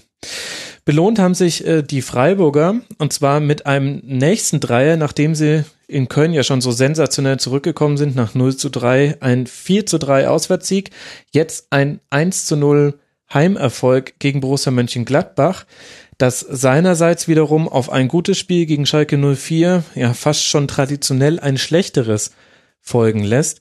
Ich muss sagen, Georg, mir gibt Gladbach so ein bisschen Rätsel auf, immer noch, auch nach 16 Spieltagen habe ich dieses, habe ich das noch nicht dechiffriert, warum man in solchen Auftritten wie hier in Freiburg so passiv auftritt, so wenig spielstark und es fehlen, es fehlen irgendwie so in allen Bereichen fünf Prozent und es summiert sich dann dazu auf, dass CSC eigentlich noch deutlicher hätte gewinnen müssen. Ich glaube, das kann man nur auf ein, also glaube ich, nur auf eines zurückführen, und zwar, dass sie dadurch glauben, oder dadurch, dass sie gegen die größeren Namen gute Spiele absolviert haben, und das haben sie, sie haben Bayern geschlagen, sie haben gegen Schalke gut gespielt, mhm. ähm, dass sie dann meinen, ach ja gut, Freiburg, die, die nehmen wir jetzt im, im, im Vorbeigehen. Und dann sind wir froh, wenn wir aus dem Breisgau wieder abreisen können. So ein bisschen habe ich das Gefühl, nur so kann man sich vorstellen, dass die diese Leistungsschwankungen in diesem Jahr also aufweisen in ihren Leistungen. Anders kann ich es mir momentan leider auch nicht erklären. Es ist ein, ein Phänomen und irgendwie schafft es auch Dieter Hacking da nicht gegenzusteuern. Das würde ich aber dann auch gar nicht so sehr an ihm festmachen, weil er hat ja auch schon mehrere Register in dieser Saison gezogen. Er hat mal durchrotiert, er hat mal die gleiche Startelf äh, auflaufen lassen, er hat sie mal aggressiv ins Spiel geschickt, mal hat er gesagt, macht mal eher so ein Mittelfeldpressing, lasst den Gegner erstmal kommen und irgendwie hat alles nicht so ganz funktioniert. Ja, deswegen wird es, glaube ich, aber auch dieses Jahr eben nicht für ganz oben, was auch immer ganz oben jetzt äh, ist, äh, reichen, weil diese Mannschaft viel zu viele biedere Auftritte irgendwie aufweist. Und in vielen Spielen irgendwie das Gefühl, ich habe irgendwie in vielen Spielen das Gefühl, dass Gladbach nicht die Lösung findet für ein Spiel, dass sie nicht wissen, okay, wir haben wir haben jetzt das und das im Werkzeugkasten, ah, Hammer funktioniert nicht, nehmen wir nehmen wir Meißel so ungefähr. Mhm. Und äh, das ich, das ist dann zu eindimensional. Und ich erwarte eigentlich von einer Mannschaft, wie die einen Torgen Hazard hat, dass die, da musst du was in Freiburg zustande bringen. Also äh, Frankfurt, äh, Frankfurt, sag ich, Freiburgs Leistung in allen Ehren, das war richtig gut, wirklich. Ähm, aber das, das mit so viel individueller Klasse, da muss man schlichtweg mehr erwarten. Äh, es ist jetzt auch nicht so, dass die von Verletzung komplett gebeutelt wären, ähm, wie in den letzten Jahren. Ähm, ähm ja, dass du mit Rossip Drimic jemanden bringst, das ist dann auch wahrscheinlich mal in Ordnung. Äh, kann ja auch sein, dass äh, solche Geschichten schreibt nur der Fußball Drimic sein Startelf äh, Comeback gibt und direkt trifft. Dann hat Hacking alles richtig gemacht. So ist es aber wieder ein Auftritt, wo du sagst, dass Gladbach einfach die Lösung in dem Spiel fehlen. Und ich frage mich, äh, wo das dann hinführen soll. Also es reicht ja eigentlich nicht, oder vielleicht reicht es in dieser Bundesliga dann doch, nur jedes zweite Spiel gut zu spielen. Ja, ich meine, ganz so schlimm ist es ja nicht bei, bei Gladbach. Peter Ahrens hat in der letzten Schlusskonferenz gesagt, oder war es schon die vorletzte? Ich verliere mein Zeitgefühl in diesen Vorletzte, Wochen. letzte war HSV Wolfsburg. Ja, sehr gut. Vielen Dank, lieber Marc, dass nicht du dich wahr? besser über meinen Podcast auskennst als ich. äh, Peter Ahrens hat gesagt, äh, Gladbach äh, klassische Platz 5 Mannschaft und ähm, das kann man ja als Kompliment sehen. Man muss ja erstmal auf Platz 5 würden ja viele sehr gerne kommen und dem würde ich auch zustimmen. Und auf der anderen Seite will ich auch jetzt gar nicht nur auf Gladbach draufhauen, denn Freiburg hat, schade, auch eine, hat auch eine bärenstarke Leistung gebracht. Also 24 zu 5 Torschüsse, da äh, stört den Gladbach-Fan natürlich die 5, aber jeder neutrale Fußballfan und natürlich die SC-Fans heben anerkennt die Augenbrauen bei der 24. Also Freiburg hat auch diesen Schwung aus dem Köln-Spiel trotz der kurzen Pause oder vielleicht sogar wegen der kurzen Pause zwischen den beiden Spielen total mitgenommen und die haben im exakt richtigen Zeitpunkt jetzt angefangen, eine Positivserie zu starten. Sechs Punkte und jetzt kommt noch ein Auswärtsspiel bei Augsburg und ein Auswärtsspiel bei Werder im DFB-Pokal und vor allem auswärts bei Augsburg sollte jetzt noch irgendwas runterfallen für den SC. Dann ist man jetzt Stand bei 18 Punkten schon sehr, sehr nah dran an dem, was alle gerne hätten zur Winterpause, nämlich 20 Punkte. Absolut. Und äh, noch äh, letzter Satz zu Gladbach. Ähm, ich will auch gar nicht auf sie draufhauen. Das soll eher ausdrücken, dass ich es sehr schade finde, dass sie mit diesem äh, Kader keinen besseren Fußball spielen. Ähm, und gleichzeitig möchte ich auch die Leistung von Freiburg überhaupt nicht schmälern, die gegen Gladbach ein wirklich mehr als grundsolides Heimspiel abgeliefert haben. Das war sehr in Ordnung, äh, sowohl spielerisch als auch von der Einstellung her, die ja bei Freiburg auch, äh, wobei das beides ja eigentlich immer bei Freiburg stimmt. Ähm, ich finde, dass sie mit dem Rave eine ganz wichtige Komponente dazu gewonnen haben. Ich finde, der gibt dem Spiel durch seinen äh, ja, starken, starken Fuß äh, sehr viel, irgendwie, mhm. was vorher gefehlt hat. Ich bin großer Tim Kleindienst-Fan irgendwie. Ich finde, der macht sich tatsächlich äh, sehr gut. Also ist vielleicht jetzt noch nicht der klassische Knipser, aber als Wandspieler äh, unglaublich wichtig. Und ähm, sieben Torschüsse allein von ihm, ja ja. Gladbach. Ähm, wenn er auch mal einer drin landet, dann krönt er sich auch mal für seine ansonsten sehr gute Leistung. Und äh, Petersen ist dann halt eiskalt beim Elfmeter. Ähm, ich überlege gerade, welches, wie die Szene zustande kam beim Elfmeter, das weiß ich jetzt gar nicht mehr. Petersen ist im Zweikampf gegen Westergaard gefallen. Ja. Das war insofern äh, erwähnenswert, ja. weil das Spiel noch 50 Sekunden weiter lief und dann erst der Videoassistent eingriff. Und dann, mhm. ich habe auf Twitter einige Gladbach-Fans gesehen, die sich sehr über den Elfmeter aufgeregt haben. Dabei war es eigentlich diese klassische Szene, ähm, der Spieler wird leicht berührt und tritt sich deshalb selbst auf die Hacken. Genau. Und dann ist das ein Strafstoß. Und da ist äh, medizinisch gar nicht möglich ist oder biologisch oder physikalisch, wie auch immer, liebe Hörerinnen und Hörer, es ist auf jeden Fall nicht möglich, dass man sich beim Laufen selbst ein Bein stellt. Das geht nur durch eine Seitwärtseinwirkung durch einen Fremdgegenstand. Deswegen ist sowas dann immer, auch wenn es so aussieht, als ob man über die eigenen Füße stolpert, ein Strafstoß und korrekt. Ja, äh, fand das auch irritierend mit den 50 Sekunden, die ja dann weitergespielt wurden. Äh, ja, das ist halt, das ist auch schwierig. der Nachteil der tollen Theorie von Max, dass man jetzt einfach äh, Strafstöße nicht mehr pfeift, sondern weiterlaufen lässt, um die, um die Kontaktsucher ja. zu bestrafen. Wenn dann nicht der Ball irgendwie ins Ausgeht und das Spiel unterbrochen wird, dann geht das halt noch so 50 Sekunden vor sich dahin. Das, ja, und lass mal, lass mal, ja. äh, äh, lass mal Gladbach in den 50 Sekunden ein Tor schießen. Ja, dann habe ich dann was zum Besprechen. Eine, also für, machen, genau, für mich ist es eine Win-Win-Situation. Entweder ich motz drüber oder ich kann drüber reden. Das ist, das ist wichtig. ähm, aber zurück zum Spiel. Ich fand es insgesamt eine sehr beachtliche Leistung. Wir hatten ja auch, auch Twitter hatten wir ja schon beim Spiel gegen Köln geschrieben und da meintest du ja auch, äh, niemals den SC abschreiben, niemals. Und äh, das, das nehme ich mir jetzt zu Herzen. Das äh, hat sich jetzt bei mir eingebrannt. Sehr gut. Ähm, und das war sehr in Ordnung, dieses Spiel. Also vollkommen verdienter Heimsieg. Also ich stimme dem zu, dass man den SC Freiburg nie abschreiben sollte, aber ich glaube trotzdem, dass es ein sehr, sehr harter Gang werden wird. Ja. Für die Breisgauer ja. in dieser, in dieser Saison. Also ich bin mir nicht sicher, ob die diese Leistung, die sie jetzt in den letzten paar Wochen abgeliefert haben, generell durchhalten können. Genauso, ob sie das über lange Frist, äh, ob sie die generell eine gewisse Konstanz beibehalten können. Da bin ich mir nicht ganz sicher, weil mhm. Freiburg im Sommer tatsächlich wichtige Spieler verloren hat und mit Niederlechner jetzt ein zusätzlicher wichtiger Stürmer, oder der, der war, ich glaube, er war sogar Top-Torschütze im vergangenen Jahr, oder? Wenn ich das ja. richtig im Kopf habe. Ähm, müsste, also das kann man, ich glaube nicht, auf Dauer eins zu eins ausgleichen.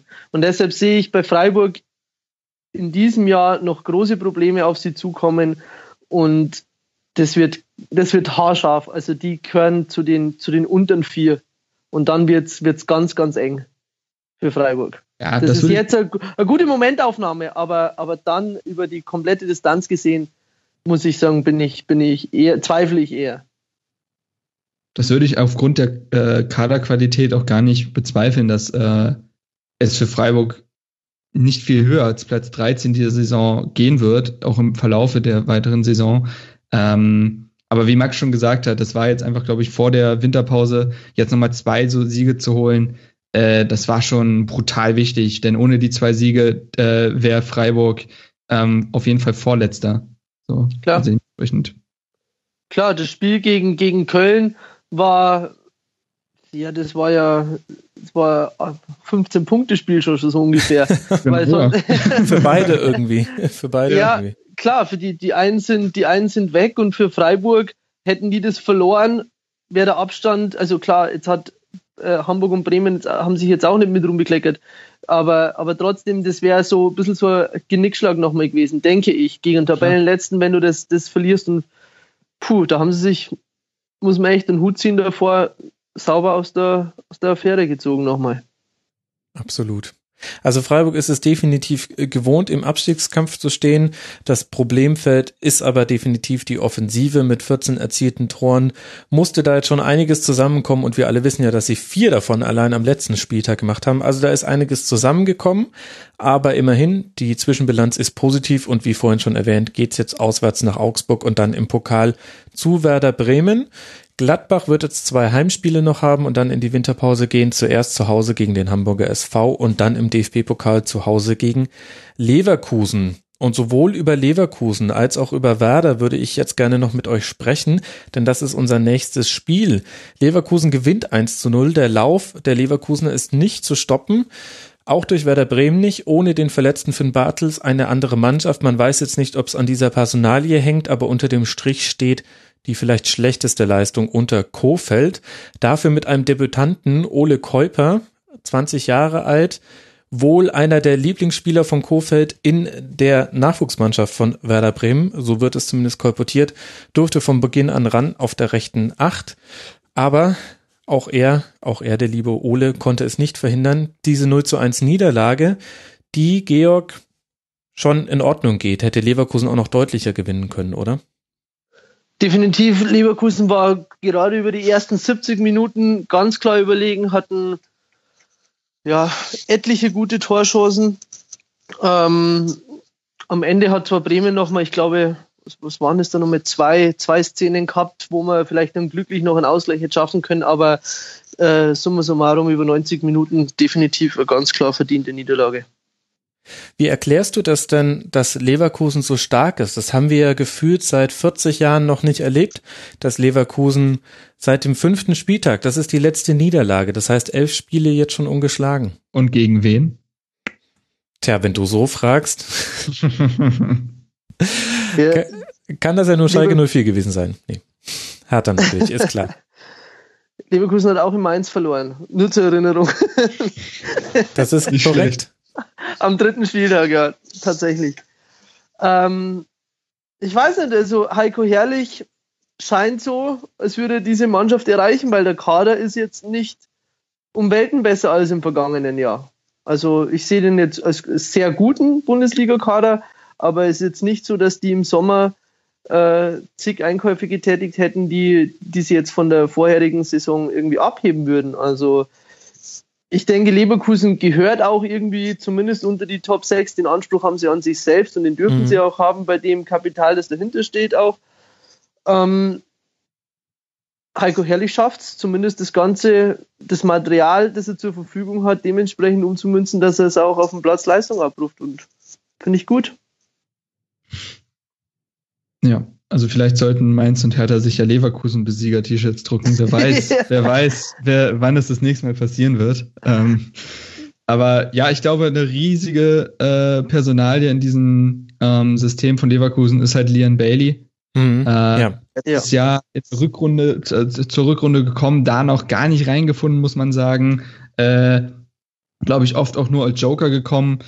Und in dieser Saison gibt er der Mannschaft ganz, ganz viel. Ähm, äh, gleichzeitig auch Alario, glaube ich, als Mittelstürmer sehr wichtig, weil du letztes Jahr hattest du zwar Chicharito, aber Chicharito ist ein ganz anderer Spielertyp als Alario. Äh, Chicharito tut relativ wenig fürs Spiel und ist der äh, klassische Knipser und Alario ist dann schon deutlich mehr ins Spiel eingebunden. Sehr wichtig für äh, sehr wichtig so als, als Sturmtank, als, als Wandspieler für Bellarabi und Volland in dem Fall, aber sonst ja auch einen Brand oder Memedi oder äh, wer denn auch immer dort zum Einsatz kommt. Ähm, und das, glaube ich, war ganz, ganz, ganz wichtig. Ähm, ich finde es auch gut, dass jetzt mit Baumgartlinger äh, und Chor eigentlich eine ziemlich coole Doppelsechs jetzt endlich zustande kommt. Baumgartlinger ja eigentlich relativ lange abgemeldet in der Saison.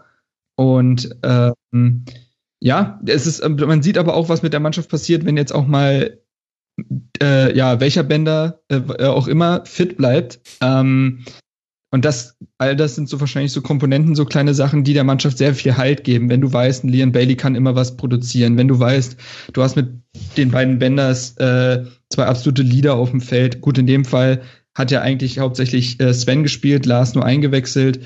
Aber die Mannschaft wirkt unheimlich stabil und hat wahnsinnig viel individuelle Klasse. Wenn du guckst, dass in dem Spiel mit Brandt und Harvard zwei Leute noch auf der Bank saßen und Bellarabi, der ja sonst sehr viel auf der Bank sitzt, das ist schon brutale Klasse.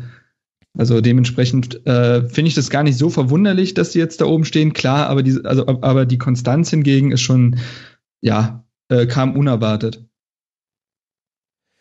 Ich finde, das hast du sehr schön zusammengefasst. Über Leon Bailey könnte man noch ganze Bücher einsprechen in den Rasenfunk. Vielleicht mache ich das dann im Rasenfunk Royal. Da wird er ausführlich gewürdigt werden. Leverkusen die einzige Stadt, in der Jamaika funktioniert. Ach ja, sehr schön. Die Jamaika-Koalition, da kommt sie dann doch noch. Auf der Seite von Werder müssen wir oder können wir Eggestein loben, der unglaubliche 14 Kilometer gelaufen ist in diesen 90 plus x Minuten. Unglaublich. Ich glaube, das mache ich in mehreren Jahren. Laufeinsatz nicht, aber Werder auch mit 26 Faust ganz schön hingelangt in diesem Spiel.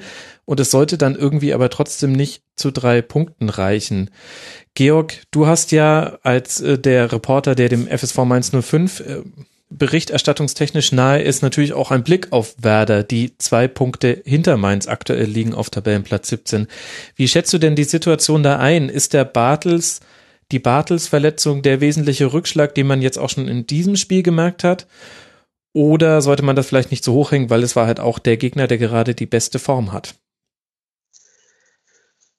Natürlich ist, fällt dieser Bartels-Ausfall ins Gewicht. Das ist mit, also garantiert sogar. Ähm, aber trotzdem hängt das Spiel von Werder Bremen doch auch sehr, sehr stark irgendwie von Max Kruse ab. Wenn der einen guten Tag erwischt, können die ja, ja irgendwie doch gegen jeden irgendwie auch gewinnen. Äh, hat man das Gefühl so aus dem Nichts. Und wenn der halt die Buden nicht macht, dann wird es für Bremen, glaube ich, in dieser Saison immer schwierig, ein Spiel zu gewinnen. Ähm, die Frage ist, wie geht's auf der Trainerbank weiter? Das ist, glaube ich, sollte man sich irgendwo mal so knallhart Gedanken machen, ist es wirklich der richtige Weg, an ihm jetzt da festzuhalten? Ist es vielleicht nur eine Parallele zum Vorjahr, zu, zu Nuri, wo man auch sich nicht ganz sicher war und dann kommt im, im, im, wann hatten sie das im vergangenen Jahr? In Mainz war das nämlich, deshalb weiß ich es zufällig. Ja. Ich glaube Mitte Februar oder so war dann dieses Endspiel von Nuri in Mainz. Hätte das verloren und die haben das aber dann gewonnen, irgendwie, ich glaube 2-1 oder 2-0 oder so. Genau, 2-1, ja. Äh, genau, dann wäre wär alles anders gekommen. Also ich bin mir da nicht ganz sicher, ob das nicht eine Parallele zum Vorjahr ist, was wir momentan in Bremen erleben. Ja, und da müssen sie schon aufpassen. Beim vergangenen Jahr hatten sie dann diesen, äh, wie heißt der Lockenkopf? Gleich nochmal. Delaney. Delaney, genau. Der sie nochmal äh, im Schlussspurt, ja, sag ich mal, gepusht hat und, und enormen Einfluss hatte am Ende, muss ich sagen. Und ich weiß, ich bin mir nicht ganz sicher, wie das in diesem Jahr mit Bremen weitergeht. Ich werde auch tatsächlich noch vorsichtig. Also auch in, in, den letzten Schlusskonferenzen wurde ja oft gesagt, ja, wenn Bremen so weitermacht, dann müssen sie sich keine Sorgen machen. Ich lese das auch oft in den sozialen Medien. Ja, aber Fakt ist, dass Bremen aktuell Tabellen 17. ist. So und äh, jetzt mit Freiburg äh, und vielleicht auch, ich sage jetzt mal vorsichtig, härter zwei Mannschaften jetzt etwas weiter weg sind. Freiburg jetzt sogar vier Punkte. Ähm, mit einem Sieg äh, im nächsten Spiel sieht das natürlich wieder anders aus, aber die Mannschaft ist momentan noch hopp oder top. Also ich glaube, auf einen Sieg folgte irgendwie immer eine Niederlage und andersrum. Ähm, ist schwierig und auch diese Abhängigkeit von Max Kruse, die ist un, äh, die ist auf jeden Fall da. Frage ist wiederum, wenn du so einen Spieler wie Max Kruse hast, wie willst du es auch anders machen? Also die Mannschaft strotzt ansonsten jetzt nicht vor individueller Qualität.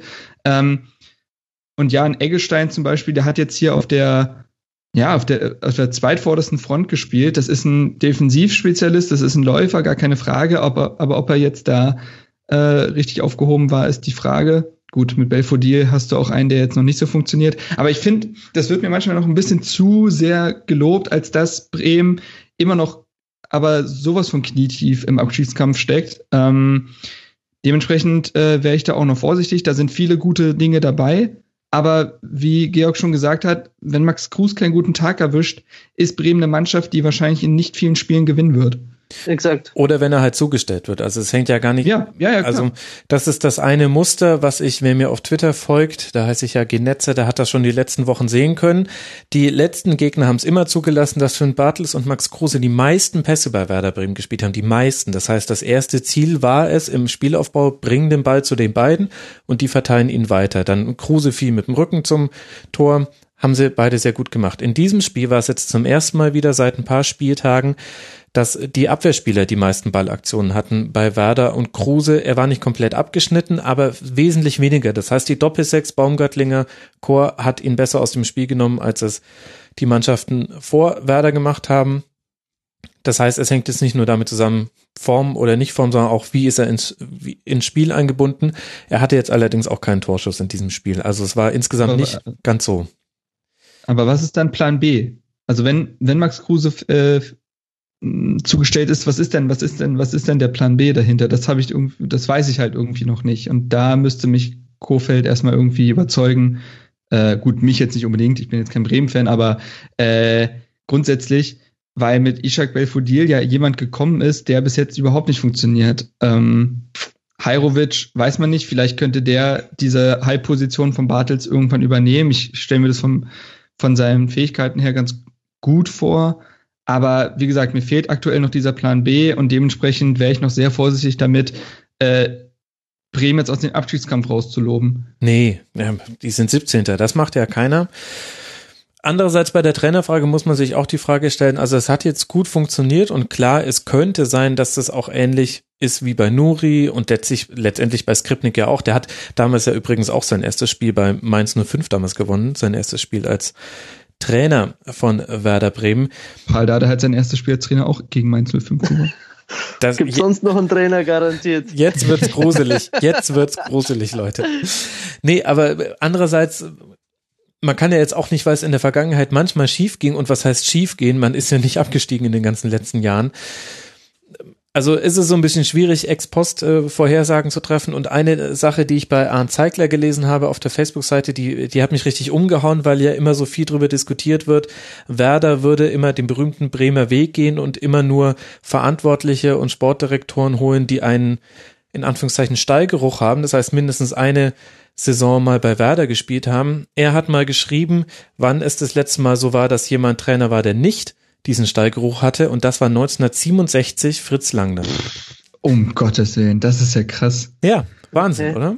Okay. Ja. Und ja, dann muss man da vielleicht auch einfach seinen Hut vorziehen, so ähnlich wie wir es bei Freiburg derzeit vermehrt tun, dass man sagt, Freiburg hat auch so seinen eigenen Ansatz. Ja, dann ist das halt der Werder-Ansatz und meine Güte, also es ist ja, ich kann mich jetzt nicht dran erinnern, dass seit 1967, seitdem nur noch der Stallgeruch herrschte an der Weser, dass es da alles äh, Trauerklöße gewesen wären und nichts funktioniert hätte bei Werder. Ganz im Gegenteil. Fand ich eine ja, interessante Statistik.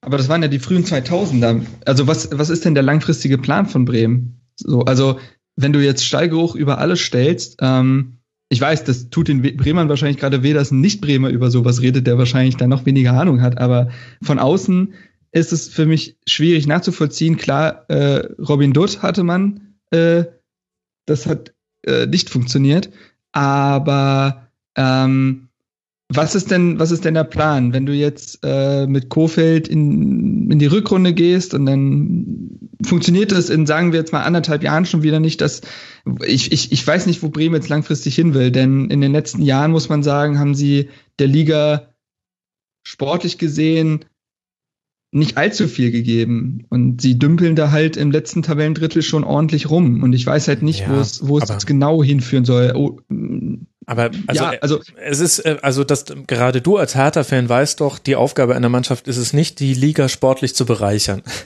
Hey, hey, Sonst, hey, hey. Ja, Entschuldigung, aber hm? deswegen das kennst du ja, das ist nicht die Aufgabe, sondern die Aufgabe ist, dass du deine sportlichen Ziele erreichst und das hat ja Werder bisher immer geschafft und wie dann der weitere Weg ist, ich würde jetzt mal vermuten, Nachwuchs und weil man sehr eng gesteckten finanziellen Rahmen hat, müssen die Transfers sitzen und aus dem eigenen Nachwuchs immer wieder gute Spieler nachkommen. Da sehe ich auch ehrlich gesagt einige bei Bremen rumlaufen.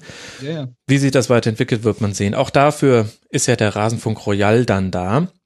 Werder hat jetzt gemeint, sondern ja, ja, die Frage war wirklich ganz objektiv, wo, wo will, wer er dahin? So. Ja, das stimmt. Und die Frage kann ich dir jetzt aber auch nicht ganz beantworten.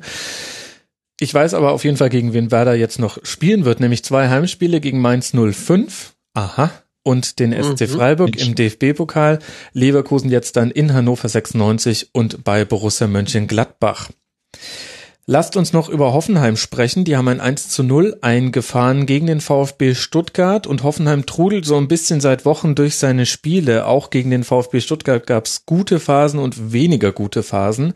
Einen überzeugenden Nabri gab's und aber auch die Stuttgarter waren recht ineffizient im Verwerten ihrer Torchancen. Bitter für die Gäste außerdem Donis und Akolo mussten in der ersten Halbzeit bereits runter.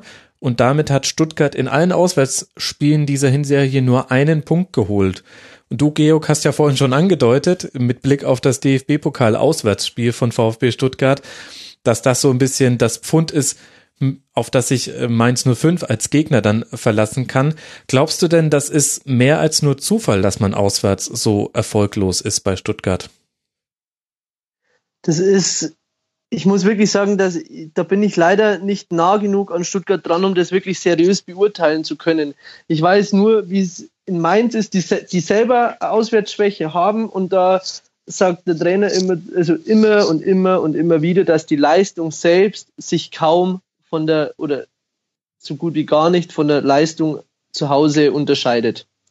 So, wenn ich jetzt aber Stuttgart anschaue, sehe ich schon zwei unterschiedliche Leistungen auswärts und daheim. Daheim spielen die deutlich aggressiver, deutlich mutiger, haben auch über, über, über Außen mehr Zug, das, was mir auswärts bei denen fehlt. Das ist oft zu, zu abwartend, mhm. zu, zu sehr auf, auf, ja, auf die Defensive bedacht, so bloß nicht verlieren, irgendwie, so hoffentlich verlieren wir heute nicht wieder.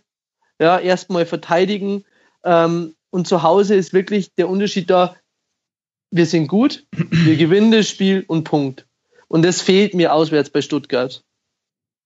Und deshalb, ich war, ich, die Gründe kann ich leider nicht, nicht, nicht nennen, weil ich zu weit weg bin. Aber das ist so das Einzige, was ich mir jetzt so, oder was, was mir auffällt, wenn ich die, die Stuttgarter Spiele auswärts sehe. Mhm.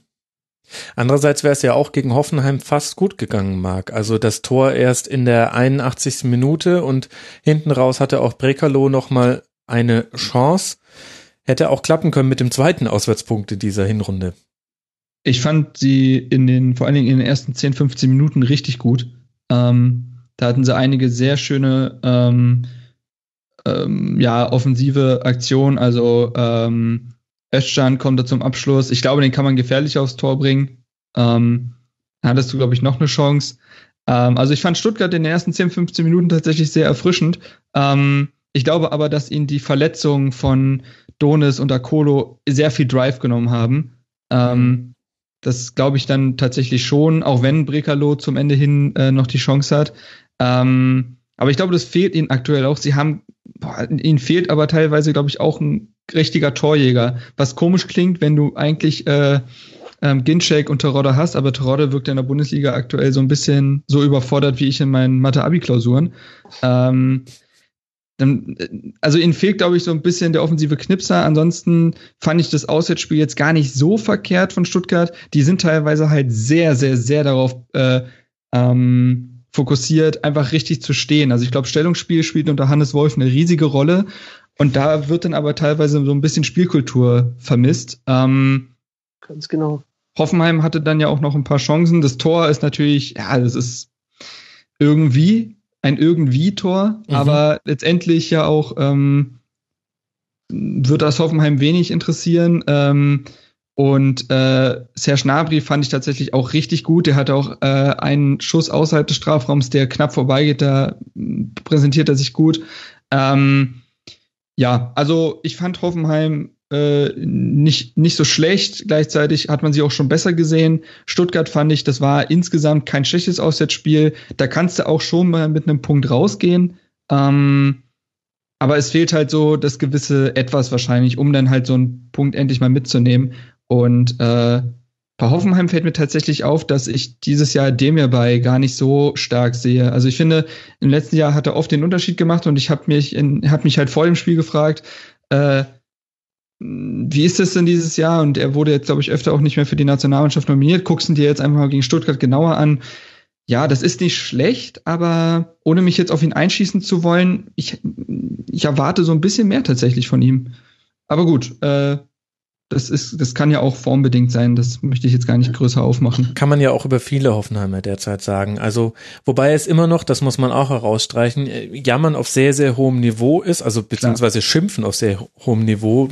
Die Hoffenheim-Fans jammern ja nicht, aber fünfter Tabellenplatz, 26 Punkte, das in der ersten Saison, in der man auch in der Europa League antreten musste. Das ist äh, eine sehr, sehr gute Bilanz, auch nur 20 kassierte Tore, aber eben diese Wankelmütigkeit in den Spielen und auch dieses, die Konsequenz, die man im letzten Jahr hatte. Ich kann mich da an einige Spiele erinnern, da hat Hoffenheim die Gegner taktisch seziert und dann mit einer mhm. eiskalten Präzision auseinandergenommen. Die haben Werder 3-0 auswärts hergespielt. Mit immer dem gleichen Spielzug sind alle drei Tore gefallen. Sie haben gegen Bayern vollkommen zu Recht 1 zu 1 gespielt in der Allianz Arena. Hinten raus zwar ein bisschen Glück gehabt, aber die Art und Weise, wie man das 1 zu 0 erzielt hat, da ging es darum, dass die Räume neben Alonso bespielt werden sollten. Wunderbar. Und solche Dinge erkennt man in dieser Saison ein bisschen seltener. Also man sieht seltener dass sich Hoffenheim so wirklich auf Schwächen des Gegners richtig einschießt und vor allem, dass man daraus Tore erzielt. Also man erkennt schon immer wieder so Schwerpunkte, die Nagelsmann setzt. Das hat sich ja nicht verändert, dass er mit einem Matchplan in die Spiele geht und seine Spiele mit einem Matchplan vorbereitet. Aber irgendwie fehlt die Kaltschnäuzigkeit, vielleicht auch noch das Glück. Da fehlt noch so ein bisschen was in dieser Ich Saison. denke aber, ich denke, man darf aber da eines oder mal überhaupt nicht vergessen. Und zwar ist es erstens mal immer noch Hoffenheim, wovon wir jetzt gerade sprechen. Das ist jetzt noch nicht irgendein Club, der sich über Jahre im europäischen Geschäft etabliert hat oder auch nicht über Jahre in der ähm, deutschlandweiten Spitze in der Bundesliga etabliert hat. Ganz und gar nicht. Die haben letztes Jahr eine überragende Saison gespielt. Da hat Nagelsmann hat aus dieser Mannschaft etwas rausgeholt, wo niemand gedacht hätte, dass das möglich wäre. Überhaupt. Dass, dass, dass man das, rausholen oder rauskitzeln kann. So, die haben overperformed im letzten Jahr.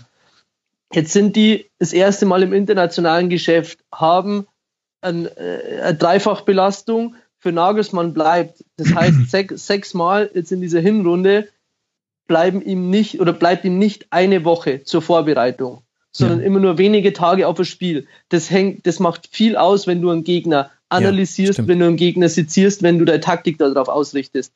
Du hast nicht mehr die eine Woche, wo du komplett jedes Detail durchgehen kannst, sondern einfach nur noch mal zwei Tage. Und das ist nochmal ein riesig großer Unterschied, den, den Hoffenheim in, dem, in diesem Jahr oder in dieser Saison jetzt erlebt und auch ein, ein riesengroßer Entwicklungsprozess, den die ganze Mannschaft und auch der Trainer momentan mitmacht. Mhm. Dass dieser Verein, dieses Hoffenheim, wovon wir sprechen, das ist wirklich, die, die, die, die, das ist ja noch ein kleiner Club, dass die trotzdem, trotz all dieser Belastung, trotz all dem Ganzen auf Platz 5 stehen, momentan. Und jetzt Dortmund, wir wissen alles, was da passiert ist. Trotzdem, dass die hinter, vor Dortmund stehen, das ist trotzdem aller Ehren wert. Ja, absolut. Zumal du Sebastian Rudi und äh, auch Niklas Süle, Niklas Süle verloren Exakt. hast. Und ich glaube Exakt. besonders äh, über das, was äh, Max gesprochen hat, diese Präzision, das war ja das Handwerk von Sebastian Rudi. So und äh, den dieses Jahr zu ersetzen und jetzt spielen in dem Spiel gegen Stuttgart spielt halt ohne die Spieler irgendwie despektierlich äh, anzugreifen spielt halt ein Rupp und ein Posch statt einem Rudi und einem Süle und das ist schon ein klarer Unterschied. Also äh, das merkt man. Und wie, wie Georg jetzt sehr gut ausgeführt hat, da ist es sehr beachtlich, dass sie trotzdem auf Platz 5 stehen mit 26 Punkten, nur, nur drei Punkte hinter dem Tabellenzweiten. Das ja. ist richtig. Und man hat jetzt das Auswärtsspiel bei Borussia Dortmund. Da kann man jetzt auch mit ein bisschen weniger Druck reingehen durch diesen gewonnenen Dreier. Und wir haben ja auch schon besprochen, bei dem BVB ist auch noch nicht alles äh, Gold, was äh, gelb glänzt. Der VfB darf jetzt dann zu Hause gegen die Bayern spielen und dann auswärts bei Mainz 05. Haben wir schon angesprochen. Kommen wir zum nächsten Spiel, bei dem die V-Statistik ein interessantes Ergebnis ausgewiesen hat. Die Eintracht aus Frankfurt gewinnt 2 zu 1 Wieso wusste ich das? in Hamburg. Ja, so schwierig war es jetzt auch nicht. Eine gute Phase in der ersten Halbzeit reicht Frankfurt für zwei Tore, hätten sogar noch mehr sein können in dieser Phase, aber ansonsten verwaltet man die Führung und das mit allen Mitteln. Allein in der zweiten Halbzeit spielt die SG 18 mal faul. Insgesamt kommt man auch auf 26 Fouls. Da kann man sich mit Werder Bremen die Hand reichen an diesem 16. Spieltag. Der HSV dagegen hat dann Ball- und Spielkontrolle, aber halt auch ein bisschen Pech im Abschlussmark. Was kann denn der HSV aus diesem Spiel mitnehmen? Jetzt auf Tabellenplatz 16 abgerutscht. Man spielt jetzt dann bei Borussia Mönchengladbach. Ja, also rein spielerisch kann man, glaube ich, viel Positives mitnehmen. Ähm, es ist aber wiederum unerklärlich, warum die Mannschaft sich nach ihren ersten 20 Minuten, würde ich jetzt schätzen, 20, 15 Minuten, so einbricht. Also sie ging ja auch verdient in Führung mhm. und äh, dann bricht diese Mannschaft ein, was komisch ist. Klar, das kann man immer wahrscheinlich auch an Verunsicherung anhand des Tabellenplatzes und so festmachen, aber dennoch äh, sehr überraschend. Frankfurt kommt dann aber auch wiederum sehr gut zurück, also verstecken sich nicht, wie du auch richtig gesagt hast, äh, haben sehr viele Chancen, äh, führen dann auch verdient. Ähm, und dann, äh, ja, äh, läuft Hamburg immer wieder an. Äh, Ito war da auch sehr präsent, auch wenn er einige Situationen na, zu schlampig ausspielt, aber allein Ekdal hat ja gefühlt sechs Chancen. Ähm, und es gab auch einen gut durchgesteckten Pass äh, auf Sven Shiplock, der da fast am äh, noch rankommt. Ähm, ja, das war, also ich fand es gar nicht, das war gar, gar, gar kein so verkehrtes äh, Heimspiel. Du hattest plötz, doch plötzlich nach der Führung, äh, warst du komplett abgetaucht und das verstehe ich nicht so ganz. Ähm, so oder so, man kann sich davon jetzt leider, auch wenn es eine Phrase ist, nichts kaufen, denn wie du sagst, auf den 16. Tabellenplatz zurückgerutscht. Äh, ähm, man hätte dieses Spiel eigentlich nicht verlieren dürfen, finde ich. Also unentschieden wäre vielleicht, naja, leistungsgerecht ist so eine Frage, weil Frankfurt halt die äh, viel mehr bessere, äh, richtig gute Chancen hatte. Aber so von der allgemeinen Leistung muss ich sagen, hätte Hamburg da mindestens einen Punkt eigentlich mitnehmen müssen. Das wäre an dem Tag möglich gewesen, hätten sie das Spiel konstant durchgespielt. Aber das ist ja genau der Punkt. Wann hat Hamburg in dieser Saison wirklich ein konstantes Spiel abgeliefert? Ja. Gegen Hoffenheim. Ist, ja. Ja, also ne, ich meine jetzt so, das sind vielleicht zwei ja, oder drei ja. gewesen. Ansonsten ist bei Hamburg, kann jedes Spiel kippen. Ja, das stimmt. Und, und diese Konstanz, die fehlt bei, bei Hamburg seit, ja, seit Jahren. Also ich, ich, weiß nicht, ich weiß nicht, was da los ist. Und, und wenn die ein Spiel gewinnen, eins, reicht aus, dass die ganze Stadt explodiert und meint, wir spielen jetzt dann bald um Europa League. Ja, wobei, das auch das immer die Frage ist, ob das nicht unser externer Blick auf den HSV ist. Die HSV-Fans wehren sich vehement gegen dieses Vorurteil. Aber äh, unbestritten auf jeden Fall jenseits von quasi, ob man sich immer gleich schon in der Champions und Europa League sieht, wenn man mal gewinnt, das kann man echt festhalten. Über 90 Minuten schafft es der HSV schon jetzt über einen langen Zeitraum hin nicht ja, Kontrolle zu haben. Andererseits ist die Frage, kann man das erwarten von einer Mannschaft, die seit Jahren im Abstiegskampf steckt. Irgendwie ist es doch auch verständlich, oder? Ja, aber ich gucke mir halt ähm, die Form aus den letzten Spielen an und ich, das ist nicht so verkehrt gewesen. Also seit dem elften Spieltag äh, vor jetzt Frankfurt haben, haben sie nur einmal verloren, haben gegen Stuttgart und Hoffenheim gewonnen, jeweils drei Tore geschossen und jetzt zuletzt äh, zweimal 0-0 gegen Freiburg und Wolfsburg und auch gegen Wolfsburg waren sie ja jetzt nicht die schlechtere Mannschaft. Ähm, ja. Daraus äh, leite ich halt ab, dass ich es halt überraschend finde, dass sie dann in, so, in solch einer Form einbrechen, dass sie nach einer Führung ein bisschen weniger machen, vielleicht auf Konter setzen. Das finde ich ja vollkommen legitim für so eine Mannschaft wie äh, Hamburg, zumal sie ja wissen, dass Frankfurt durchaus Probleme damit hat, äh, Ballbesitzspiel in Chancen umzumünzen. Das ist ja vielleicht das größte Problem von Frankfurt da kann man ja schon mal sagen, ach kommt ruhig. Frankfurt hat es dann wiederum sehr gut gemacht und Hamburg ist ein bisschen zu sehr abgetaucht. Deswegen fand ich es ein bisschen überraschend, äh, den Spielverlauf. Aber so anhand der letzten ja, fünf Spiele hätte man schon sagen können, dass Hamburg sich so ein, zumindest ein gewisses Selbstvertrauen erspielt hat. Ja, ich glaube, Frankfurt hat ihnen auch genau das gegeben, was, was der HSV gerade nicht so, immer noch nicht so gut leiden kann, weil es auch das Schwierigste ist, nämlich Ballbesitz. Und dann hat äh, Frankfurt wirklich mit diesen 18 Vs, sonst hätte ich es jetzt nicht zitiert, aber das hat schon ganz schön reingehauen. Also die haben halt ganz, ganz viel immer im Ansatz kaputt gemacht. Und das wirft eine Mannschaft wie den FC Bayern oder vielleicht aktuell Leverkusen weniger aus der Bahn.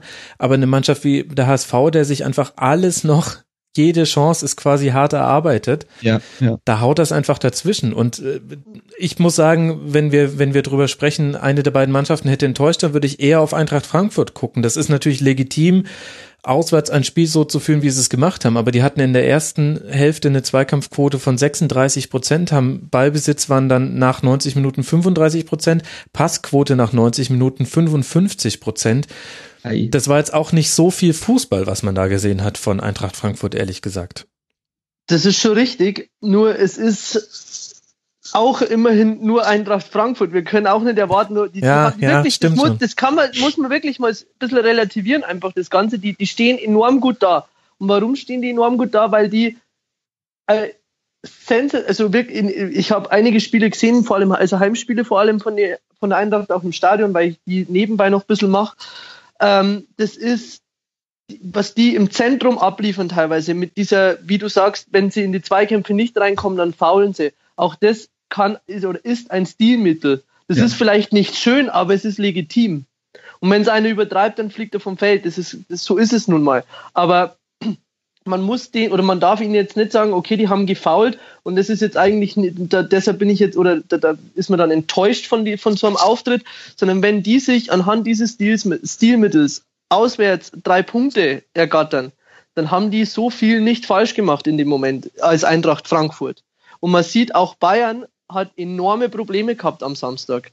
Die haben es über 90 Minuten, ich glaube, Bayern hatte ich weiß nicht, drei Torchancen, vielleicht zwei. Es war ich bin mir nicht mehr sicher, ja. was ich notiert habe. Ganz genau. Und es war ein genialer Pass von Kimmich auf Vidal, der dieses Spiel entschieden hat. Ja, das ist alles. Und die Eintracht hat es nach vorne überhaupt nicht schlecht gemacht in, in diesem Heimspiel gegen die Bayern damals auch, weil sie, sie haben es einfach nicht geschafft, dann in den 16er reinzukommen, weil Bayern gut gestanden ist. Okay.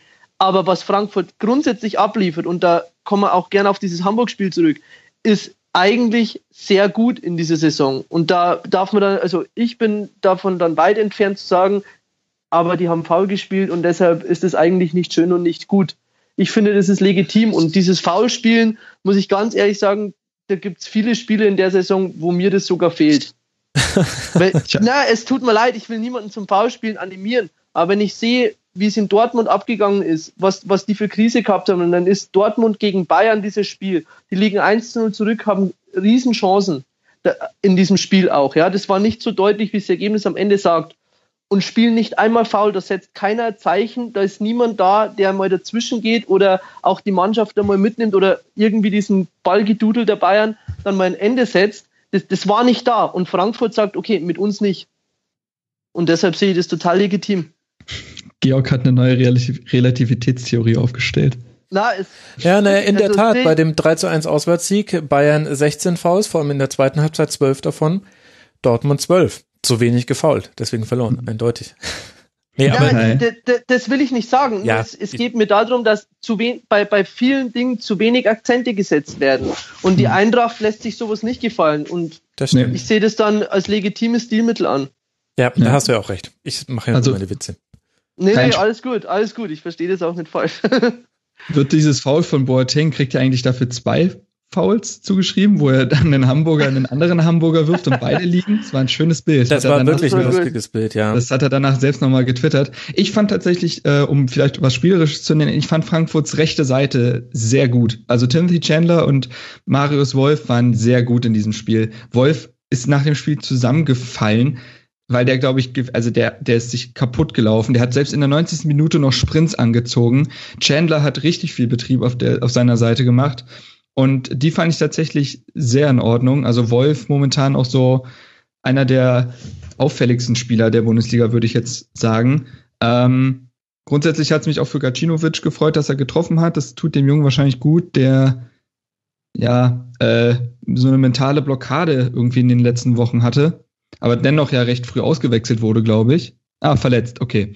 Äh, da, das wäre nämlich der nächste Punkt, äh, dass Frankfurt natürlich da jetzt auch nicht, äh, sie haben sich den Sieg ja vielleicht auch teuer, teuer erkauft. Ich weiß jetzt nicht, was mit David Abraham ist, aber das sah jetzt grundsätzlich nicht so gut aus. Das stimmt. Also Marius Wolf ist äh, fast 13 Kilometer gelaufen. Ja, ja. Der hat wirklich alles rausgehauen, was er hatte und ja, das stimmt. Vielleicht ist es dann einfach so, es muss ja auch nicht jedes Spiel das Schönste sein. Der HSV hätte noch mehr aus diesem Spiel rausholen können mit ein bisschen mehr Pech. Die Eintracht hat, glaube ich, alles rausgeholt aus diesem Spiel, was man auch rausholen konnte in ihrer Situation und damit liegen sie auf Tabellenplatz 7 mit 25 Punkten. Spielen jetzt dann zu Hause gegen Schalke 04 und dann in Heidenheim und der HSV muss zu Borussia Mönchengladbach reisen. Wenn wir von Mannschaften sprechen, die den Erwartungen nicht so ganz gerecht geworden sind, können wir auch beim FC Bayern bleiben. 1 zu 0 gegen den ersten FC Köln in einem Spiel, wo alle nur über die Höhe des Sieges diskutiert haben.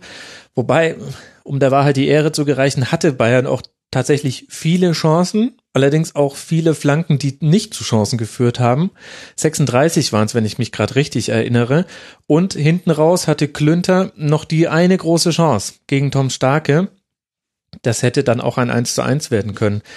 Jetzt ist es für die Bayern drei Punkte und Ausbau der Tabellenspitze. Perfekt. Und für den FC ein Achtungserfolg ohne Punkte. Kann Köln aus dem Spiel noch irgendwie mehr mitnehmen, Georg? Ich weiß es nicht. Ich bin, ich glaube eher, dass ich, wenn ich habe, wenn ich die ersten 20 Minuten anschaue oder die ersten 25 Minuten gestern, dann hätte Bayern gut und gerne 4-0 führen können. Mhm. Und das ist ja, liegt ja nur an der mangelnden äh, Chancenverwertung in dem Moment. Ich weiß nicht, ob Köln gestern, ob die da viel Positives draus ziehen können. Die haben zwar nur 1-0 verloren, das steht auf dem Papier, das ist richtig, aber sie haben halt einfach mal wieder verloren. Und viel Positives bei einer Niederlage in dem Moment sehe ich für Köln nicht. Sie haben ein Spiel ohne Verletzte überstanden. Ja. also, ey, ich, ich gucke mir gerade die Ersatzbank an, das ist ja brutal. Also außer ja. Christian Clemens sind das nur Eigengewächse, die ja. irgendwie kurzfristig dafür hochgezogen wurden. Das ist ja echt übel. Also ja, sie haben eine Woche, also ich glaube, das ist tatsächlich positiv, weil dann vielleicht in der kommenden Woche vielleicht Spieler zurückkehren. Ich weiß jetzt nicht, wie es bei einem Osako und Co. jetzt aussieht. Ähm, ich meine, ich habe ja in der Zeit Hertha geguckt und ich habe dann halt äh, im Live-Ticker so die Ergebnisse verfolgt und habe die ganze Zeit, da stand Ewigkeiten eine 0-0 äh, und ich dachte mir, das ist, wie kann das sein? Was, was läuft da? Habe jetzt auf äh, Twitter jetzt auch nicht nur Positives gelesen und in, der, in den Highlights wirkte das so, dass Bayern vor allen Dingen gefährlich wurde, wenn sie halt so ähm, Chipbälle über eine Kette gespielt haben und dann relativ äh, gut in Strafen gekommen sind. Also auch ein Boateng hat das mal gemacht, einen Ribery ganz am Anfang, wo Müller äh, an ähm, Horn scheitert. Also das waren, glaube ich, die besten äh, Angriffsmöglichkeiten. Seitige Flanken waren dann eher, hm. Ähm, Aber ich fand, was ich, äh, ich glaube, das hast du sogar getwittert, äh, Max. Ähm, was ich krass fand, war dieses eine Laufduell zwischen Boateng und Klünter. Ist Boateng irgendwie, hat, ist der, hat der ein Bein verloren oder so? Oder warum ist der so langsam geworden? Das ist ja brutal. Früher kam der doch durchaus über seine Dynamik. Also. Absolut. Normal schon, ja. Ich weiß es nicht. Ich weiß nicht, ob es daran lag. Irgendwie hatte ich den Eindruck, es lag gar nicht so sehr dran, dass er nicht schneller hätte laufen können, sondern der ist zu spät in den Sprint gegangen, irgendwie auch so mental. Mhm. Also deswegen hatte Klünter, ein Geschwindig Klünter einen Geschwindigkeitsüberschuss. Aber es gab so zwei, drei Szenen, wo du bei Boateng defensiv gesehen hast, er ist noch nicht da, wo er mal war. Dafür war er offensiv sehr wichtig, weil ganz viele dieser Chipbälle kamen von ihm, auch das 1 zu 0 war auch wunderbar herausgespielt. Also Boateng chippt oh ja. auf Müller, der legt zurück äh, oder legt quer auf Lewandowski und der macht ihn dann aus kurzer Distanz. War ein richtig toll herausgespieltes Tor gegen eine Mannschaft, die in dem Moment mit mindestens zehn Mann hinter dem Ball stand. Also das ist ja die große Kunst. Wie schießt du gegen ja. solche Mannschaften Tore? Haben sie in der Szene sehr gut gezeigt, aber gut. Aber es ist ja so, wie gesagt, für die Bayern ist nichts passiert für den FC irgendwie auch nichts. Man kann eigentlich froh sein, dass man so gut aus diesem Spiel rausgekommen ist. Und jetzt geht's dann zu Hause gegen den VfL Wolfsburg. Das ist viel, viel wichtiger für den FC als dieses Auswärtsspiel beim FC Bayern. Und für die Bayern wiederum, die müssen jetzt auswärts bei Stuttgart ran und dann zu Hause gegen Dortmund. Das ist viel, viel wichtiger als ach, ebenfalls dieses Spiel gegen den FC. Also irgendwie ist es auch so ein Spiel, wo ich sagen würde, mach mal einen Haken dran und bewerten es nicht über, oder? Ja, finde ich auch. Absolut. Dann relativieren. Ist, dann ist nur die Frage, wie wir jetzt das 1 zu 1 zwischen Wolfsburg und Rasenballsport Leipzig bewerten wollen, denn das ist das letzte Spiel des 16. Spieltags, über das wir noch nicht gesprochen haben. Ich glaube, Origi wird nicht ganz so gut geschlafen haben. Denn allein er hätte mehrfach treffen können, hat, glaube ich, Expected Goals von 1,34 oder irgendwie so. Und allein diese eine vergebene Chance aus kürzester Distanz hat sich sehr nachhaltig beworben um die berühmten Jahresrückblicke, die es aber ja gar nicht mehr gibt. Ich frage mich, warum wir das alle immer noch sagen. Das wird im Jahresrückblick gezeigt werden. Wo gibt's denn die eigentlich? Naja, egal. Unter dem Strich steht ein 1 zu 1 mit Vorteilen für Wolfsburg und ich habe den Eindruck, Georg, bei Leipzig merkt man jetzt, die Hinrunde war einfach lang. Die sind so ein bisschen durch. Würde ich unterstreichen, ja. Würde ich unterstreichen. Ähm, es ist auch, es ist fast schon, es tut mir fast schon leid, dass ich das wieder anspreche, aber auch es ist Leipzigs erste Jahr europäisch, erste Jahr Dreifachbelastung und mhm. es ist das, ich glaube, das, das, es ist, geht nicht darum bei der Dreifachbelastung, dass du drei Spiele in einer Woche hast. Das ist nicht der Punkt, weil ob die jetzt trainieren ähm, zweimal am Tag oder ob die ein Spiel haben, das ist von, von der körperlichen ähm, Be Beanspruchung her, ist das, glaube ich, nicht so der riesige Unterschied. Es geht nur viel mehr für die eher auch um dieses Mentale. Sie sind das erste Mal dreimal in der Woche oder im, im Dreitagesrhythmus mental gefordert, dass sie Leistung zu 100 Prozent abrufen müssen. Mhm. Im Training, wenn du mal einen Ball verballerst, ist das nicht dieses Riesenproblem. Aber in der Champions League kriegst du wahrscheinlich nur drei Chancen als Leipzig. Jetzt mal alles überspitzt formuliert. Äh, und das, glaube ich, ist für Leipzig eine total neue Erfahrung. Und die müssen sie mitmachen. Das ist ganz normal. Und trotzdem stehen sie, ich glaube, auf drei, oder? Wenn ich das richtig ja, im Kopf habe. Auf drei ja, also, mit 28 Punkten, genau. Genau. Und auch das ist eigentlich sehr gut. Ja, auch uneigentlich ist das sehr gut. absolut. Ja, absolut. Und von daher 1-1 in Wolfsburg, da haben schon andere unentschieden gespielt in der Saison. Möglich? Ja. Die können damit leben, auch wenn sie an, an sich wahrscheinlich einen, einen höheren Anspruch haben, aber ich denke, mit einem 1-1 können die leben. Ich glaube, es war gar nicht so doof, äh, wie Martin Schmidt an die Partie rangegangen ist. Also ich hatte das Gefühl, das war auch Kalkül, weil er wusste, dass Leipzig so ab der 70. Minute einbricht, weil es in den letzten Spielen immer so war.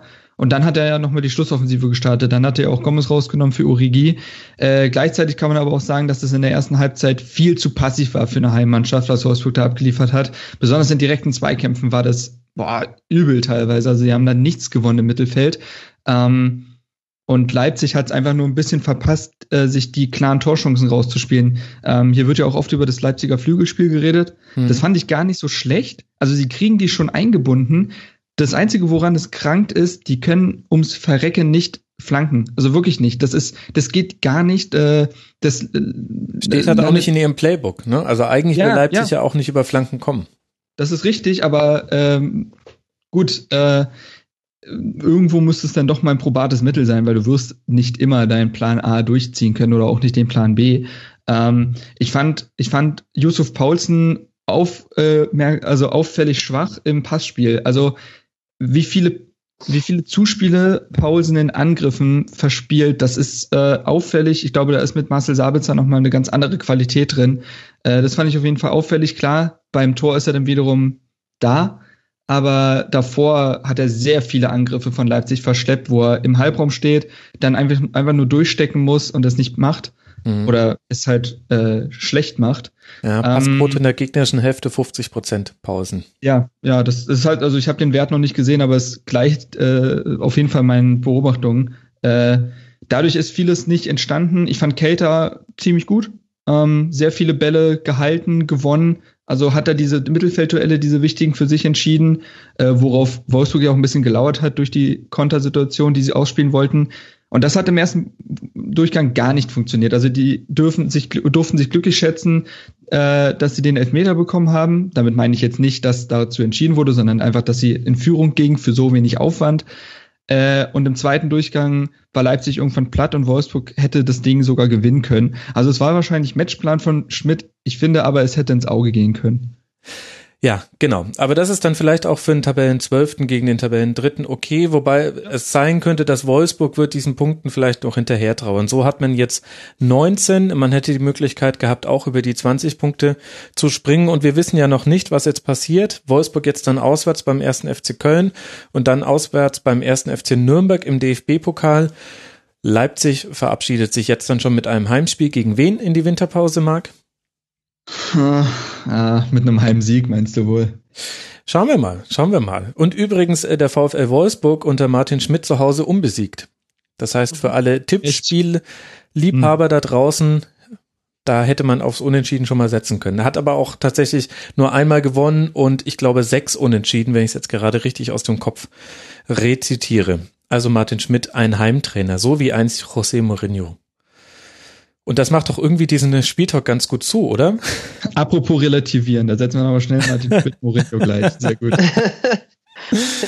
Ich finde, wir sind gut durch diesen äh, Spieltag durchgekommen. Ich danke euch beiden sehr, sehr, dass ihr euch die Zeit genommen habt. Zum einen Georg Holzner vom Kicker auf Twitter at georg-holzner. Georg, vielen, vielen Dank, dass du mal mit dabei warst. Sehr gerne, hat mich gefreut, absolut. Sehr schön. Wir werden dich wieder einladen und ich hoffe, du kommst nochmal wieder. Und außerdem. Jede Zeit. Ah, sehr gut. Er hat es on Tape gesagt. Das heißt, das kann ich ihm jetzt immer vorspielen. Super, das wollte ich haben. Marc, vielen lieben Dank auch, dass du mit da warst. Marc von Hertha Base. Ihr habt auch einen Podcast, du hast es selbst schon erwähnt und du bist bei Twitter als jungerh1892 zu finden. Marc, vielen Dank dir. Gerne, jederzeit. Ja, sehr gut. Dich hatte ich aber schon früher auf Tape. Und äh, damit auch herzlichen Dank an alle Hörerinnen und Hörer, die diese Folge gehört haben, empfehlt uns gerne weiter. Die nächste Schlusskonferenz mit Tobias Escher und Martin Schneider gibt es in der Nacht von Sonntag auf Montag. Und denkt dran, ihr könnt unter mitmachen.rasenfunk.de Fragen zum Rasenfunk Royal stellen, zu allen Vereinen, zu den Schiedsrichtern und zum Rasenfunk selbst. In diesem Sinne, wir hören uns dann in der Schlusskonferenz 150. Macht's gut. Ciao.